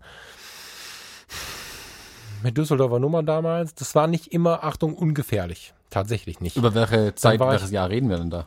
Wir reden jetzt von, ja, ist schon ein paar Tage her, von 2006, Mhm. 2005, 4, irgendwie so. Also es ist schon ein paar Jahre her. Ähm, was sich da aber nicht geändert hat, ist auf den Dörfern die Situation der Menschen halt. Ne? Also die, wie du es gerade schon gesagt hast, die aufstrebenden Jugendlichen, die irgendwie eine Ausbildung machen wollen, solche Dinge, die ziehen halt nach Dresden oder Leipzig. Oder drehen völlig durch und gehen nach Berlin, Düsseldorf, Köln, München. So. Die, die durchs Raster fallen, können das nicht, wohnen weiter bei den Eltern. Und wenn ich durch die, alles nicht verallgemeinert, aber das Bild, was du oft siehst, wenn du durch diese Dörfer fährst, sind halt wirklich mitunter sehr verarmte Straßenzüge an den Hauptstraßen, wo wirklich mit Folien die Fenster zugeklebt waren und so, weil wirklich kein Geld mehr da ist. Man sieht bis heute, wenn man mal sich ein bisschen durchgoogelt und Street Viewt, Ostautos da rumstehen, die weiter repariert werden aus der guten alten Zeit. Und ähm, das ist ja auch so der, der Blutkessel ähm, unserer rechtsradikalen Bewegung und so, ne? Und das ist sehr, sehr schade, weil dazwischen wohnen natürlich ganz viele tolle Menschen. Aber die, die völlig abgehängt sind, die, die durchs Raster gefallen sind, die haben natürlich nur Frust. Und dass sie sich diese Fahne genommen haben, halte ich fast für einen Zufall. Ja, also, dass, wenn da eine andere Fahne irgendwo gehangen hätte, die irgendwie radikal gewesen wäre, wäre es eine andere gewesen. Die haben, die alte Industrie ist kaputt, von der sie gelebt haben, Berg, Bergwerke und so sind zu. Ähm, das Internet war zu dieser Zeit noch nicht erreichbar. Ich weiß nicht, wie es heute ist, aber für einen Internetarbeitsplatz musste auch was mitbringen. Die, die genug mitbringen, kognitiv an Leistungsfähigkeit, gehen aber eher sowieso weg. Das heißt, die, die da bleiben, sind nicht unbedingt geeignet für einen Internetarbeitsplatz. Und dann wird es schwierig. Dann haben die keinen Job. Und da ist mitunter eine Frustration am Start. Also ich weiß nicht, ob es eine krassere Gegend in Deutschland gibt als dieses, dieses südöstliche Sachsen finde ich extrem schwierig und ähm, muss immer, immer wieder dabei sagen, um Himmels Willen nicht verallgemeinern, es gibt da so tolle, tolle Menschen, aber es ist echt ein Problemgebiet. Also da muss man fast noch eher mal hingucken als in den Großstädten in, in, die, in die sozialen Brennpunkte, weil da wirklich so eine Hoffnungslosigkeit ausgestrahlt wird. Da wirst du traurig. Also ich weiß noch, ich bin mit meiner damaligen Freundin von Raten nach ähm, Königstein genau gefahren. Da ist die Festung Königstein. Das sind 20, 30, 40 Minuten, ich weiß nicht mehr ganz genau, aber nicht so richtig weit. Ich hatte auf der Burg Königstein, auf der Festung Königstein heißt es, erstmal schlechte Laune, weil das so schlimm anzusehen war. Da hat ein bisschen gedauert. Also die Gegend, ne, zum Thema Landflucht halt, die haben echtes Problem. Also das, alle ländlichen Gebiete haben dieses Problem in Deutschland so ein bisschen. Aber das da ist, glaube ich, das ist die Negativ-Endstufe überhaupt. Also.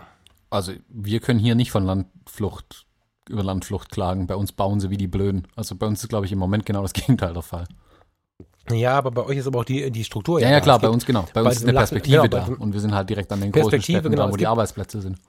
Genau, also das muss man vielleicht noch ein bisschen unterteilen. Das Thema Landflucht verbreitet sich ja da, wo auf dem Land keine Chancen da Mhm. sind. Also ähm, in Mecklenburg zum Beispiel hast du ja das Ding überall, wo du viel Gastronomie hast. Waren Müritz, Seenplatte.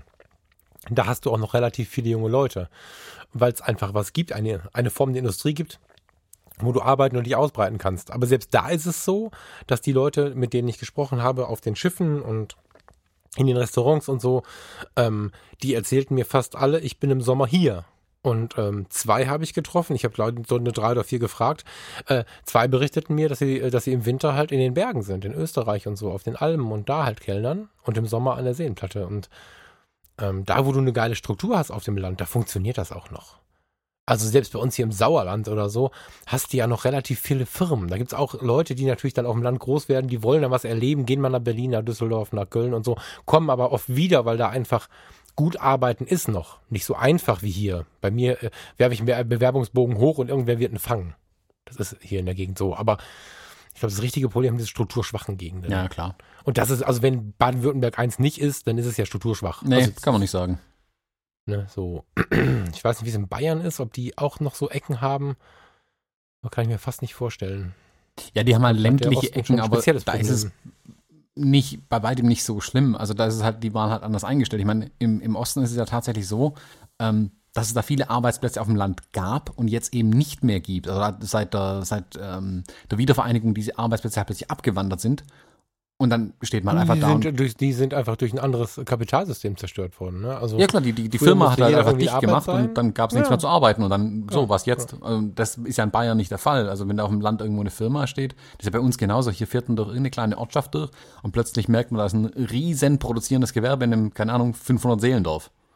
Genau. Und das gibt es dort eben genau. nicht mehr. Die Firmen sind halt alle kaputt gegangen. Ja, ja, ja das stimmt.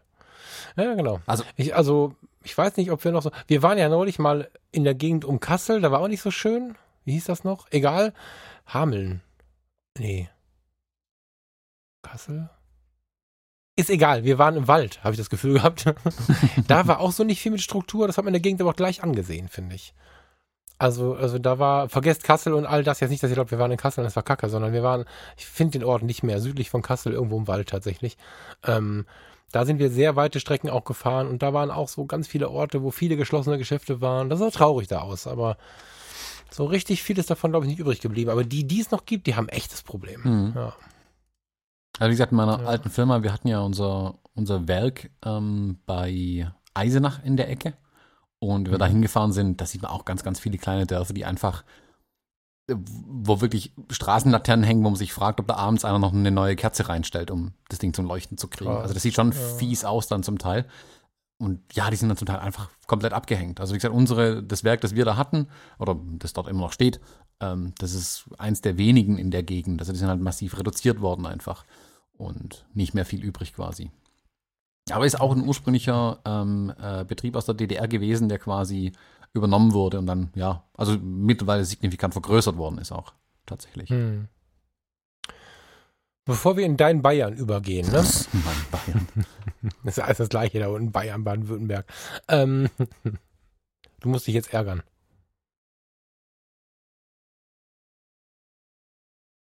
Hallo? Ja? Du musst dich jetzt ärgern. Ach so, ich, ich lache einfach nur. ähm, ein, ein, einen ganz, ganz heißen Tipp an Fotografen, ach scheiße, Fotografie, an alle Menschen da draußen. Das ist echt der Hammer. Warst du schon mal in der Lausitz? Nee. Die Lausitz ist eine Gegend ganz weit im Osten, ähm, wo, oh, jetzt muss ich aber lügen, zwischen 2007 und 2010 irgendwann, 8, 9, hm, irgendwie so, das erste äh, registrierte, also registriert im Sinne von wahrgenommene Wolfsrudel sich wieder niedergelassen hat. Also der Wolf ist ja ein wirklich, wirklich in, in, in deutschen Gegenden, also nicht als Land Deutschland, sondern geografisch gesehen unserer Welt, ist der, war der immer zugegen. Dann haben wir ihn ausgerottet, verjagt, wie auch immer. Jedenfalls gab es lange, lange, lange Jahrzehnte keinen Wolf mehr. Und ähm, ich glaube 2008 war es, haben wir festgestellt, da ist wieder ein Wolfsrudel aus Polen eingewandert. Und inzwischen haben wir ja, glaube ich, müsste nachgucken, 26 Wolfsrudel in Deutschland oder so.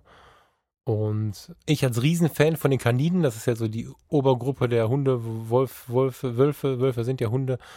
Ähm, ich habe mich da viel mit beschäftigt. Und gerade als die so ankamen, habe ich beim Nabu relativ viel gelesen und, und, und lese immer mit, was der Markus Barton so schreibt. Das ist so dieser Nabu-Wolfsexperte, der, ich glaube, so in Deutschland Also zumindest ist er am präsentesten. Ich kann ihn ganz gut leihen, hab den bei Facebook, gucke immer mal ein bisschen, was da so los ist.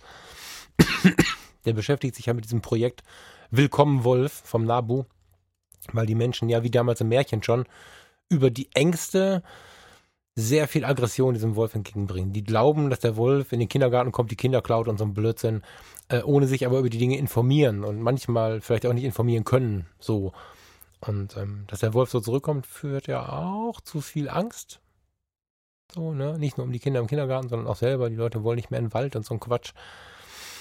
Und das muss nicht sein. Der Wolf war immer hier, der kann wiederkommen und der greift nicht einfach so Menschen an, wenn der Mensch nicht schon eingegriffen hat. Also äh, neulich gab es einen Zwischenfall, da kam nachher heraus, dass das ein Wolf war, den irgendjemand ausgewildert hat. Wenn du einen Wolf einmal in Gefangenschaft hattest, dann ist es ziemlich schlecht, den auszuwildern, weil er dann keine Scheu mehr vor den Menschen hat. Das kannst du nicht machen. Der geht dann schon an den Menschen ran. Aber ein natürlicher Wolf hält Abstand, den siehst und hörst du nicht. Nee, den hörst du schon, den siehst du nicht. und ist ein ganz faszinierendes äh, Tier. Und wenn man mal so eine Stunde in dem Wesen des Wolfs rumgelesen hat, sich das zurecht gegoogelt hat und so und dann das macht, was ich mal gemacht habe, nämlich in der Lausitz übernachtet, sich vielleicht vorher noch Tipps holt, wo er am besten übernachtet oder als Fotograf mal sagt, okay, ich möchte mal ein bisschen Astrofotografie machen oder so, da ist halt nicht so viel Lichtverschmutzung. Das ist natürlich kein Vergleich zu irgendwelchen Inseln oder so, aber da ist schon gut, weil da einfach mit den, die großen Städte sind weit weg. Wenn du dann da in so einer Sommernacht draußen stehst und der Wolf fängt an, also mehrere Wölfe, ein Wolf fängt an zu rufen, dieses Wolfsjaulen, und dann jaulen mehrere mit und so, und du hörst das so, so durch den Wald und, und über die Wiesen schallen.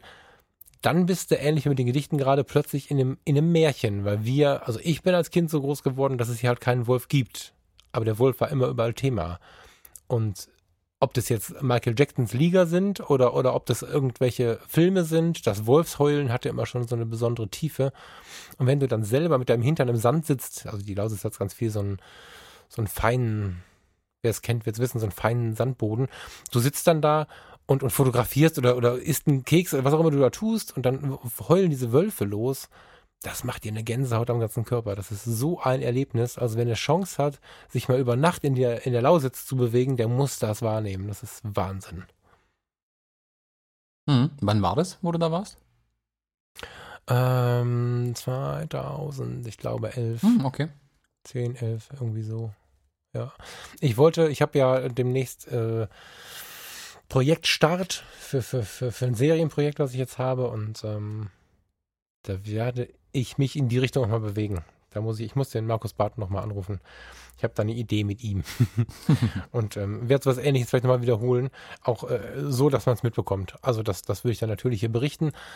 Ähm, das ist jedenfalls großartig. Man bekommt, wenn man ein bisschen googelt, auch ganz viele Ausflugsangebote. Also wenn man Lausitz im Wolf eingibt, dann kommt zuallererst, glaube ich, auch Lausitz-Führungen und so. Muss ein bisschen gucken. Ich weiß nicht, ob sie alle so cool sind, weil wenn sowas erstmal so publik ist, schnell Trittbrettfahrer, wo ich nicht so weiß, wie kompetent die sind. Würde ich auch über Nabu gehen, den Nabu mal fragen, wie die so sind. Aber es gibt tatsächlich Ausflüge, wo du dann äh, in die Lausitz reinwanderst und dann äh, im Wald übernachtest, um das Wolfsheulen wahrzunehmen. Und dann erzählt dir der Naturführer, der dabei ist, abends am Lagerfeuer, mit Lagerfeuer kommt kein Wolf, ähm, erzählt dir am Lagerfeuer, was diese Wesen da draußen treiben, die die Nacht durchheulen und so. Absolut abgefahren. Cool, schön. Ja, das war mein, mein letztes Wort zum Osten oder so, kann man sagen. Das klingt ein bisschen gemein. Na, wieso? Ich bin der totale Oberost-Fan. Ich habe das in der letzten Episode schon gesagt. Äh, Hammer. Mhm. Der Osten und seine Menschen sind mit Ausnahmen im braunen Gewerbe ähm, mega. Aber lass uns ruhig nach äh, Bayern gehen. Okay, dann was haben wir in Bayern? Eigentlich genau genommen kommt ja erst Franken. Das muss man schon auch genau unterscheiden. Die, die Bayern sind da genauso, ähm, ich sag mal, pingelig wie wir Württemberger mit den Badenern. Ähm, da sind Dinge zusammengelegt worden, die nicht zusammengehören. äh, Hast du, äh, warst du im Fränkischen, also Nürnberg so um die Ecke schon mal? Hast du mit Absicht jetzt gemacht? Ich habe ich hab vorher gesagt, äh, der Thomas hat in der 42, ich habe ihn gefragt zum Beispiel, was hast du für Bilder von Rügen im Kopf? Und Thomas war total verlegen und ich habe es aber nicht gemerkt. Und dann hat er irgendwie sich gerettet mit der Bayer auf Rügen, aber hatte kein einziges Foto und Bild von Rügen im Kopf so. Und habe ich nachher gedacht, boah, das klingt aber so, als wenn ich den jetzt vorführen möchte. Thomas, ich habe keine Ahnung, was Franken und Bayern ist. Da gibt's Weißwürste und, und, und Erzähl mal. Gott, jetzt hast du was gesagt. das- Wir kriegen so viele E-Mails jetzt wegen dieser Was? Weißwurst-Sache. Was denn, wieso? Es gibt den Weißwurst-Äquator. Das, das muss jeder jetzt für sich googeln. Ähm, das kann man jetzt nicht auch noch in, in aller Ausführlichkeit erklären. Aber da sind, da sind, da sind harte Grenzen, sag ich mal. Oh Gott. Ähm, Ich war mal in Nürnberg. ja, immerhin, immerhin. Ähm, Kannst du, aber, ja. in Nürnberg war ich oft. Das kannst du mir mal erklären. Wir hatten, da war ich nicht fotografieren, da habe ich mich nur geärgert, dass ich die Kamera nicht mit hatte, aber wir, da kannst du mir vielleicht helfen. Ähm, tausend Jahre her, lass mir überlegen, ich bin jetzt inzwischen ein alter Mann, ähm, 2000, 2000, 2001, irgendwie so, ähm, habe ich bei der Stadt Düsseldorf auf dem Rettungswagen gesessen und dann kam morgens um 7.05 Uhr oder was direkt nach dem Hineinkommen eine Alarmierung und das war nicht witzig, weil ich kam dann im Krankenhaus an und der Arzt sagte, Sie fahren mit Sonderrechten nach, das ist normal, ne? Dann kommt dann Ratingen.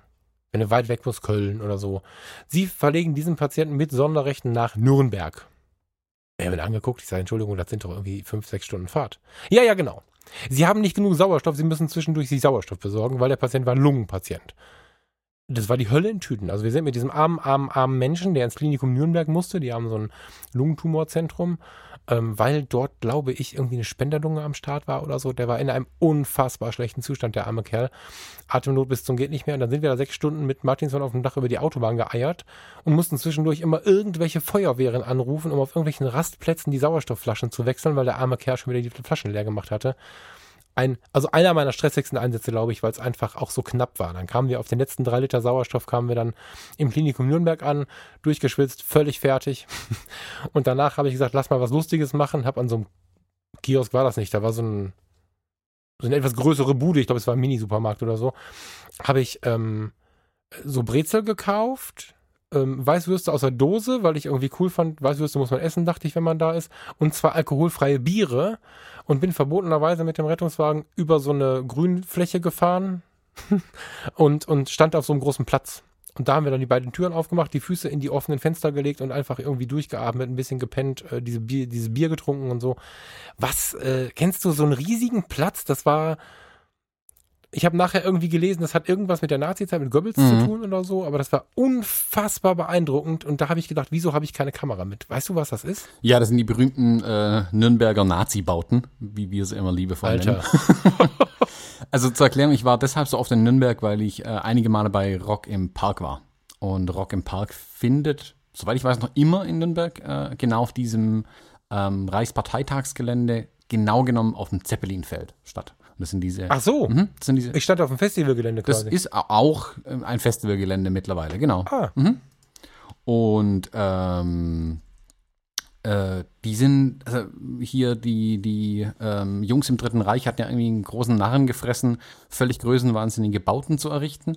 Und gerade Nürnberg und München war ja so äh, bei denen ganz beliebt. In München ist es, da steht zwar auch noch viel, aber in Nürnberg ist es halt super deutlich sichtbar, gerade mit diesem ähm, Reichsparteitagsgelände, diese riesigen Bauten. Also man muss sich das mal bei Google Maps anschauen. Mm, Eins für mich der beeindru- beeindruckendsten Gebäude ist dieses Dokumentationszentrum, was heute ist. Das ist im Prinzip ein, ein riesiges, eine Hufeisenform oder eine U-Form, das ganze Gebäude. Das sieht schon unfassbar beeindruckend aus. Und da gibt es auch große, breite Straßen, wo sie dann ihre Aufmärsche gemacht haben äh, und noch für tausend Jahre machen wollten, was ja nicht geklappt hat, zum Glück. Ähm, und dieses Zeppelinfeld, da war dann halt auch hier, was, was die Nazis damals halt so alles getrieben han- haben in ihrem Größenwahn.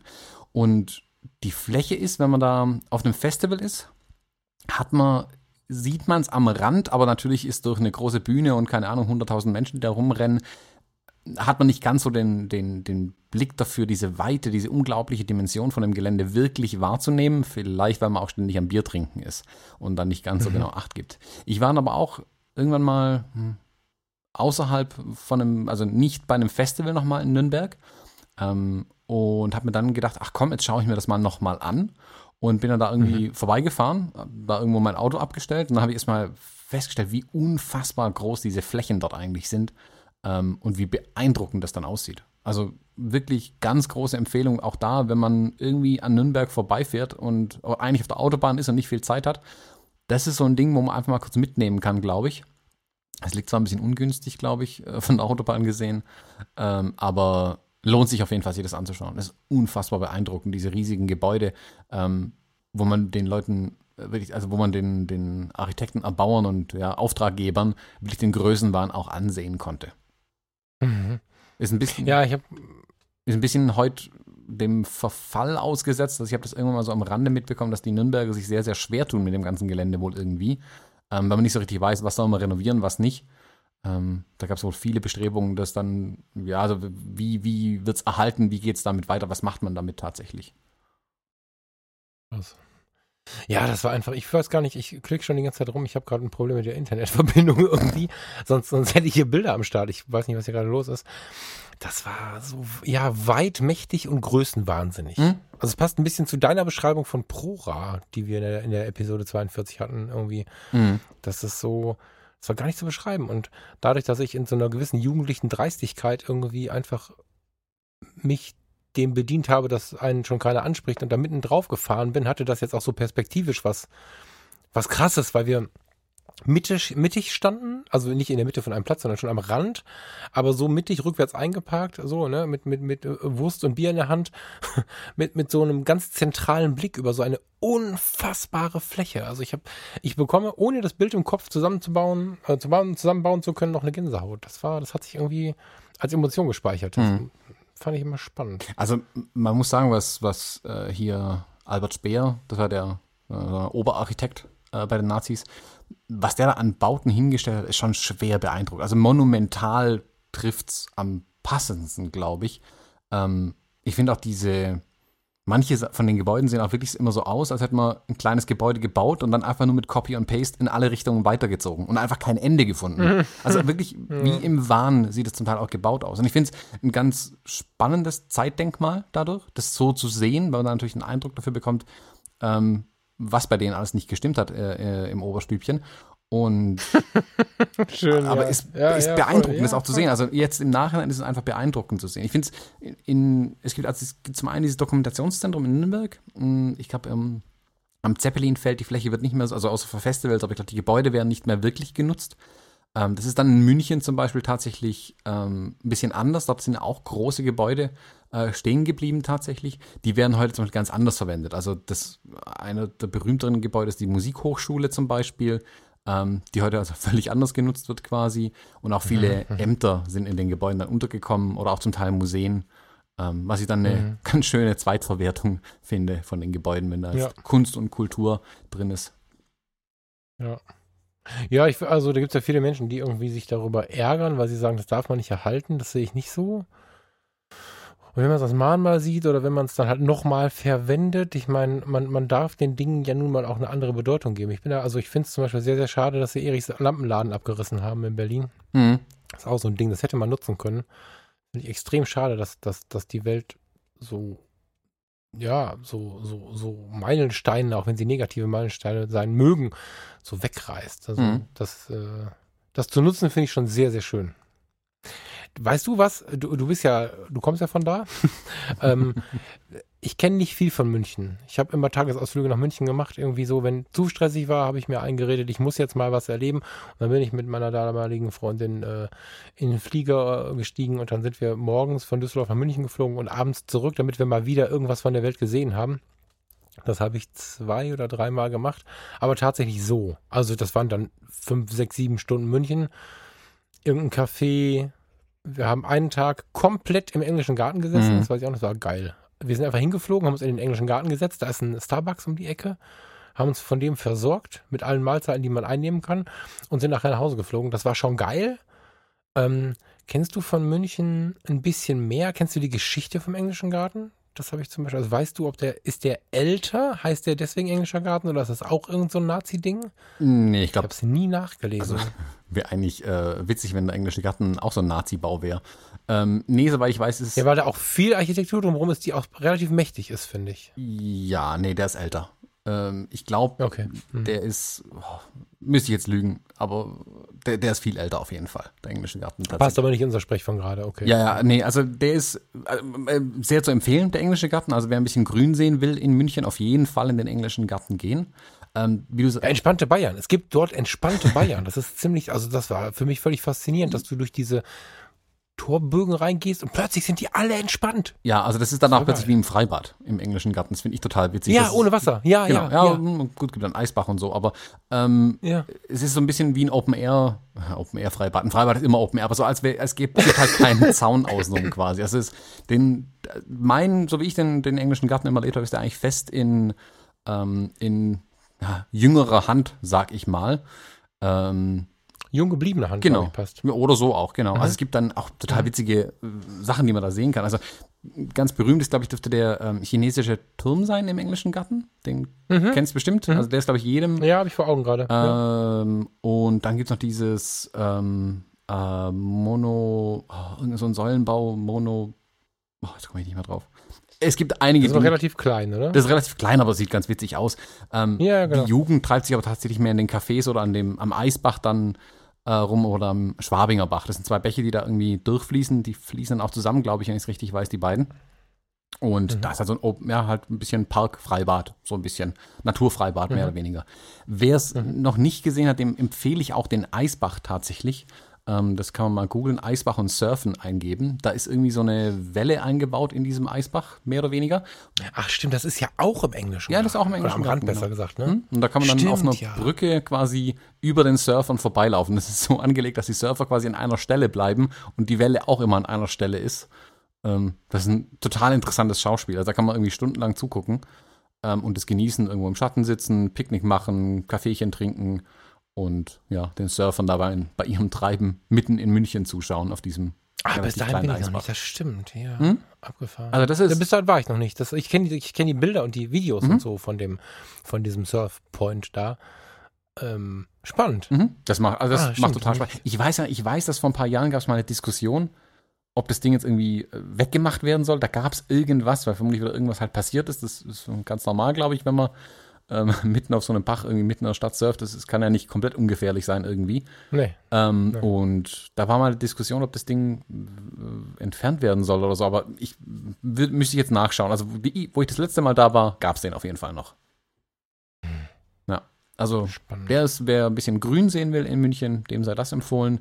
Und dann einfach durch München durchlaufen. Also ich finde München als Stadt total spannend irgendwie. Mhm. Ist, hat schöne alte Gebäude irgendwie mittendrin, hat sehr viele moderne Gebäude, hat dann, wie gesagt, auch so diese Überreste aus der Nazi-Zeit dann zum Teil mittendrin stehen. Ist eine, vom Stadtbild finde ich es relativ entspannt irgendwie. Ich weiß nicht, Stuttgart Ja, wirkt auf mich viel gedrängter. München wirkt halt auf seinen Straßen sehr, sehr hektisch. Ähm, gefühlt, also Autofahren in München macht keinen Spaß zum Beispiel. Ähm, Es ist aber auch so ein Luxusstädtchen, ne? Ich meine, die Preise sind ja eh sehr hoch, aber vielleicht sind es auch die falschen Wege, die ich gegangen bin. Also es war nett, aber da, wo es richtig entspannt ist, das ist auch eher da, wo, wo am Rand die Rolex-Werbung gemacht wird und wo man auch einen Shampoos kriegt und wo man mit schicken Schüchen nicht im Sinne von schick edel angezogen, sondern die haben halt was gekostet, in den Parkhäusern für 4 4,90 die Stunde steht und so. Also irgendwie war mein Eindruck von München immer da, wo viel Geld ist, war es entspannt. Das ist nicht so schön, wenn man da tiefer drüber nachdenkt, finde ich. Und dann hektisch wirkten auf mich diese fürchterlichen Vororte mit Hochhäusern und so. Ähm, da war eher irgendwie unruhig. hm. Weiß nicht, ob sich das so mit deinen Gedanken deckt, aber ich finde in München, ist- also in München ist das immer ganz laut, dieser Gedanke. Das habe ich in anderen Städten nicht so. Ich finde, In Paris zum Beispiel finde ich das alles entspannt, obwohl es wuselig ist, aber in München ich finde, scheint das auch mit dem Geld zu tun zu haben. Ja, also wie gesagt, alles rund um die Straßen finde ich immer unglaublich anstrengend. Da ist ganz, ganz viel Lärm und Laut und Alarm irgendwie. Da hat München aber ganz viele, wie so eine Art kleine Taschen, sage ich mal, die total viel Ruhe ausstrahlen, wie zum Beispiel der englische Garten, Mhm. den es also in, in der Form in, in Stuttgart nicht gibt. Also da gibt es keine so eine groß angelegte Grünfläche zum Beispiel mittendrin. Es gibt halt einen Schlossplatz, ja, aber was ist eigentlich mit diesem, da gibt's aber diesen wundervollen alten Friedhof, diesen alten Mhm. Judenfriedhof, der ist unfassbar schön. Wie heißt der noch? oh, Wir machen erst nächste Episode äh, Stuttgart. Komme ich dann mit. ja. Super schön. Aber ja. Ähm, das finde ich ganz entspannt dann in München, dass man sich von diesen kleinen Ruhezonen zu Ruhezone retten kann dann irgendwie. Das macht es Ja. wiederum spannend. Also ähm, wenn man zum Beispiel, wenn man ein bisschen mehr Betrieb möchte, ist zum Beispiel der, der Karlsplatz mit dem Stachus ganz schön. Also der, Stachus sagen die Münchner einfach dazu. Offiziell heißt es der Karlsplatz. Ähm, Gibt es einen Brunnen aus den 70er Jahren für den, der das schön findet. Ähm, ist das der, der auch am, also wo die Leute irgendwie immer Durchrennen. sich fotografieren, wenn sie in dem, bitte? der zum Durchrennen mehr oder weniger. Jetzt im Durchrennen, der auch irgendwie Bodendüsen hat. Genau, so. das sind diese Bodendüsen. Also ah, ja, ja. der ist Ja, ja. mit tiefstehender Sonne ist er ganz witzig zu fotografieren, wenn dann die Leute da durchrennen. Ähm, ist aber halt so ein Mhm. bisschen 70er Jahre. Guck mal, wir haben Beton und, und, und Rohre, was machen wir jetzt? Ähm, ist nicht so, ich bin nicht, So, so, so ich bin nicht der größte ist Fan. mir das noch nie beschrieben worden. Das finde ich geil. ich bin nicht so der Fan dieser Ar- Art von Architektur. Ähm, Ja. Genau, also der ist noch äh, ganz, vielleicht als Empfehlung, was man wirklich machen kann, wenn man ein bisschen ähm, gemütlich Kaffee trinken oder Frühstücken mit Nazi-Bauten verbinden will, ist das Parkcafé noch zu empfehlen. Was war das denn jetzt für eine Ankündigung? Was gibt's denn im Parkcafé? Also das Parkcafé ist so ein alter Nazi-Bau und Brownies oder äh, was? genau, da gibt es halt gutes so. Frühstück irgendwie und äh, aber ist halt so ein alter, äh, ja, Nazi-Bau auch. Also entsprechend alt. Mhm. Und sieht auch von außen beeindruckend aus einfach. Also kann man sich durchaus mal anschauen. Ähm, Okay. Was ich noch ganz witzig fand, was, was schon arg auf die 12 Bayern dann ist, so ein bisschen, äh, ist der Brückenwirt, falls das jemandem äh, was sagt. Ähm, der Brückenwirt, das ist halt so ein großer Biergarten irgendwie, mehr oder weniger mitten, in, äh, nicht mitten in München, aber ist aber so eine kleine Ruhetasche in München, sag ich mal.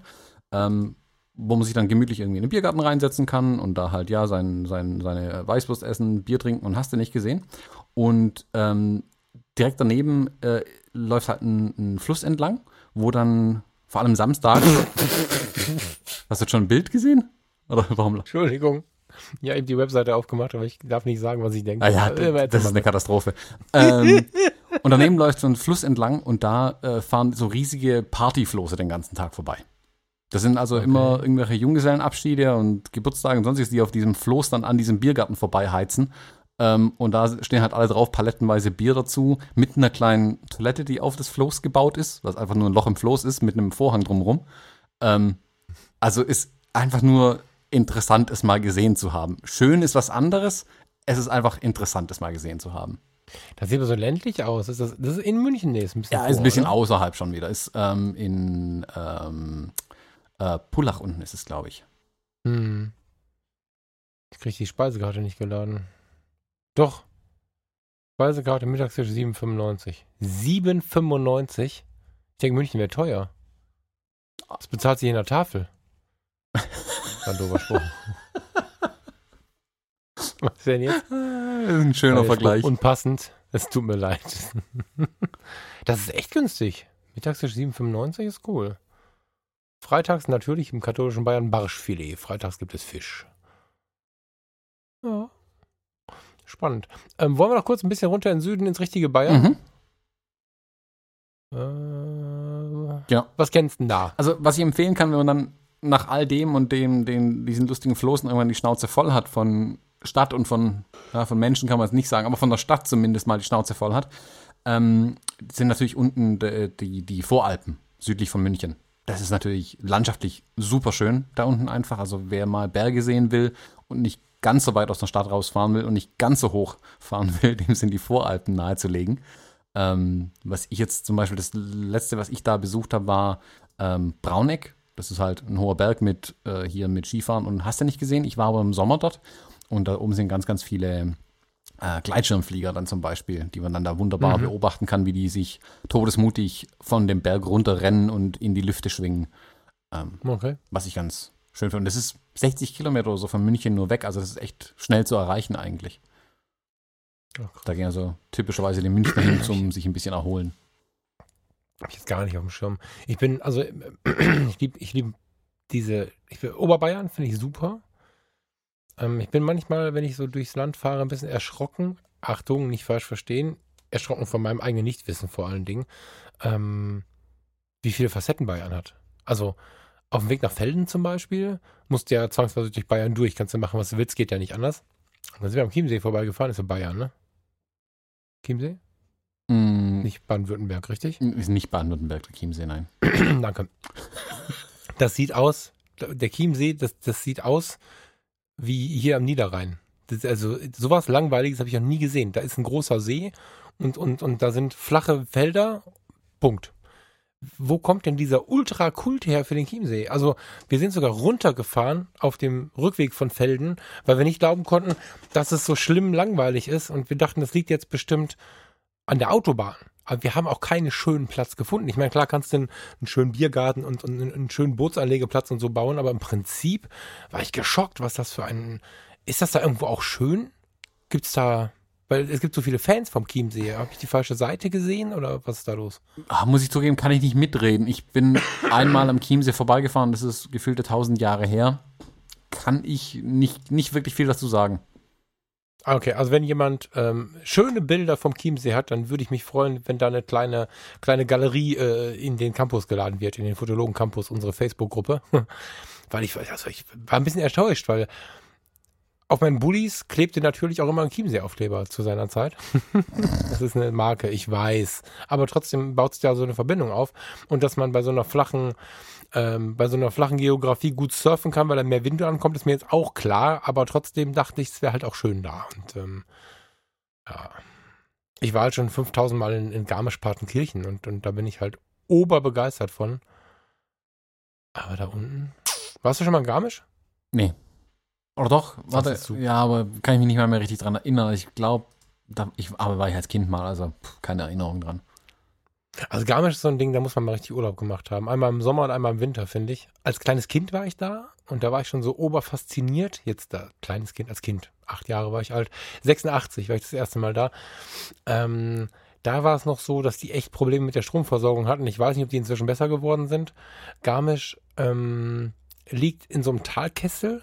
Drumherum sind relativ viele wirklich hohe Berge, über 1000 Meter alle. Unter anderem auch die Zugspitze, die ist ja bekanntlich sehr hoch. Ja.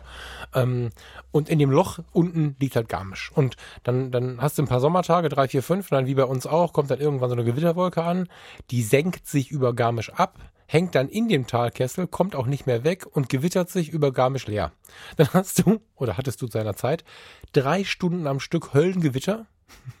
Irgendwann schlug es halt in die falschen Masten ein, da war kein Strom mehr da. In den Hotelzimmern waren so, ähm, so, so, warte, wie heißt das denn? So Taschenlampen fest angebracht neben dem Nachttisch, weil halt irgendwann kein Strom mehr da ist und so. Und für mich als Kind war das ein Riesenabenteuer im Giebel. Wir hatten immer so ein Hotel mit so einem großen überdachten Giebel mit so einem Balkon und so, also das Zimmer, was wir hatten. Und ähm, das war für mich der, der, das größte Abenteuer, über Garmisch zu sehen und zu sehen, wie mit einem und dem anderen Blitzeinschlag langsam so die Stadtteile ausgingen irgendwie. Naturmäßig super. Ja, ich war immer schon so ein bisschen auf Endzeitfilme getrimmt, aber und ich war immer mal wieder da. Also mit 18, mit 22, mit 28. Ich bin immer mal wieder hingekommen.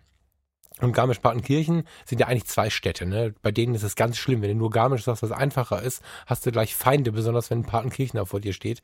Das sind zwei Städte, die nie, nie vereint worden werden wollten eigentlich. Und da gibt es so ein bisschen Streit drum irgendwie bis heute wohl.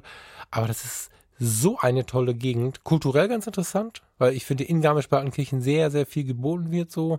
Und drumherum die Berge, die machen natürlich ihr Übriges, ne? Da treffen sich ähm, einige Flüsse, die aber ja in, in, den, in den hohen Bergregionen durch eine Klamm fließen mitunter, also durch, durch ein, wie nennt sich das? Eine Flussschlucht heißt es, glaube ich, ne? Die Partnachklamm, da musst du vorher unterschreiben, dass du auf eigene Gefahr, auf eigene Gefahr durchgehst, weil es einfach so eng teilweise ist und so. Aber das ist echt, du kriegst den Mund nicht mehr zu vor lauter Natur. So, also die Gegend Garmisch, die gibt richtig viel her zum Angucken und, und zum Erleben und zehn Minuten weiter oben bist du in Greinau, da, da ist die Talstation von der Zugspitzbahn, da ist dieser berühmte Eibsee. Heutzutage kennt ihr wieder jeder, weil bei Instagram im Moment jeder Zweite am Eibsee ein Selfie macht, auf dem Sub oder im Kanu, so. der Eibsee ist halt farblich ganz interessant, der ist so grün-blau mit so ganz vielen kleinen Inseln und so, Unterwasserinseln gibt's da auch. Ähm, das ist eine Gegend, das ist sowohl für den äh, Spießer als auch für den Instagram voll coolen Typen, für alt, für jung, da gibt's halt immer irgendwas. Also wenn du mit der Familie in Urlaub fahren willst, fährst du da Garmisch-Partenkirchen, da haben sie alle Spaß. Vom Opa bis zum kleinen Kind, mega da. Hm? Also die ganze Gegend unten südlich München, also Südbayern ist wirklich sehr, sehr schön. Kann man extrem viele schöne Ausflüge machen, da unten. Sommers wie Winters, also auf jeden Fall. Ich würde gerne die Reichweite nutzen und zum Schluss eine Frage stellen. Ähm, war jemand von unseren Hörern, ich habe das schon mal gefragt und habe auch eine total nette Antwort bekommen. Ich würde gerne noch ein bisschen sammeln. War jemand von euch schon mal am Obersee? Das ist ein kleiner See hinterm Königssee. Und äh, den Königssee, den, den habe ich noch nicht gesehen, den würde ich gerne sehen, der muss schon so wunderschön sein. Und dahinter der Obersee, ich kenne halt nur Fotografien und auch nur diesen Instagram-Style. Ich weiß nicht, ob es wirklich so geil da ist oder ob es nur eine Perspektive gibt, die so schön ist. Aber wenn jemand Erfahrung mit dem Obersee hat und vielleicht sogar Hoteltipps oder, oder Übernachtungstipps oder eine gute Stelle kennt, wo man ein Zeltchen schmeißen kann oder so, der Obersee würde mich mal reizen. Das ist was, wo ich schon seit vielen Jahren sage, ich würde da gerne mal hin. Also wenn jemand Ideen hat, gerne her damit. Der Dimo hat schon mal angeboten, dass wir da zusammen hinfahren. Dann übernachten wir in München, fahren da runter. Das habe ich nicht vergessen, Dimo. Aber so ein bisschen mehr Bilder, Input und Ideen wäre ganz cool. Vielleicht können wir das ja miteinander verbinden irgendwie. Ganz großartig. Kennst du den? Nee, musste ich gerade googeln nebenher. Der war mir nicht bekannt. Ja, also, Aber Berchtesgaden ist mir schon, bekannt, ne? aber ich kannte den See nicht. Ja, ja. Ja, krass. Ich glaube, wir müssen aufhören, oder? Ja, ja, ja. Wir haben unser Reisebudget aufgebraucht bei Google Maps. Was fehlt denn jetzt noch? Dein Zuhause fehlt? Ja, mein tatsächliches Zuhause fehlt noch Baden-Württemberg. Ähm, Mhm. und dann geht es ja schon in deine Richtung hoch, durch Hessen, Rheinland-Pfalz ein bisschen durch. Mhm. Und dann stecken wir schon mitten im, im, im, im Kohlebergwerk NRW. Ja, dann machen wir zwei Episoden raus. Wir warten mal ein paar Wochen und dann fahren wir mal zu dir nach Hause und du kannst noch irgendwie, keine Ahnung, Hessen und oder Rheinland-Pfalz mit reinnehmen und dann fehlt ja noch Rheinland-Pfalz, Nordrhein-Westfalen und Niedersachsen. Mhm. Ja, sehr schön. Thomas, was passiert noch bei dir? Wir reden immer für das, was, über das, was gewesen ist. Jetzt lassen wir darüber reden, was noch passiert. Äh, ich hoffe eigentlich, dass vielleicht auch noch irgendein Paketbote heute vorbeikommt, mir auch irgendein Paket bringt. Ich hatte zwar nichts bestellt, aber ich würde mich auch freuen, wenn ein Paket kommt heute. Du bist noch Vogel. Also machst du nichts mehr heute? Oder? Nee, ich, ich mache heute nichts mehr. Okay. Dann genieß das. Das werde ich tun. Ich glaub dir das gar nicht. Ja gut, ich muss den Podcast noch vielleicht ein bisschen bearbeiten, aber dann ist tatsächlich mal eher ein bisschen ruhig heute wieder, weil morgen ja Hochzeit ist mal wieder. Ja, krasser Typ. Okay, dann hab einen schönen Tag. Ebenso. Genieß das. Und bis nächste Woche. Bis nächste Woche. Tschüss. Tschüss.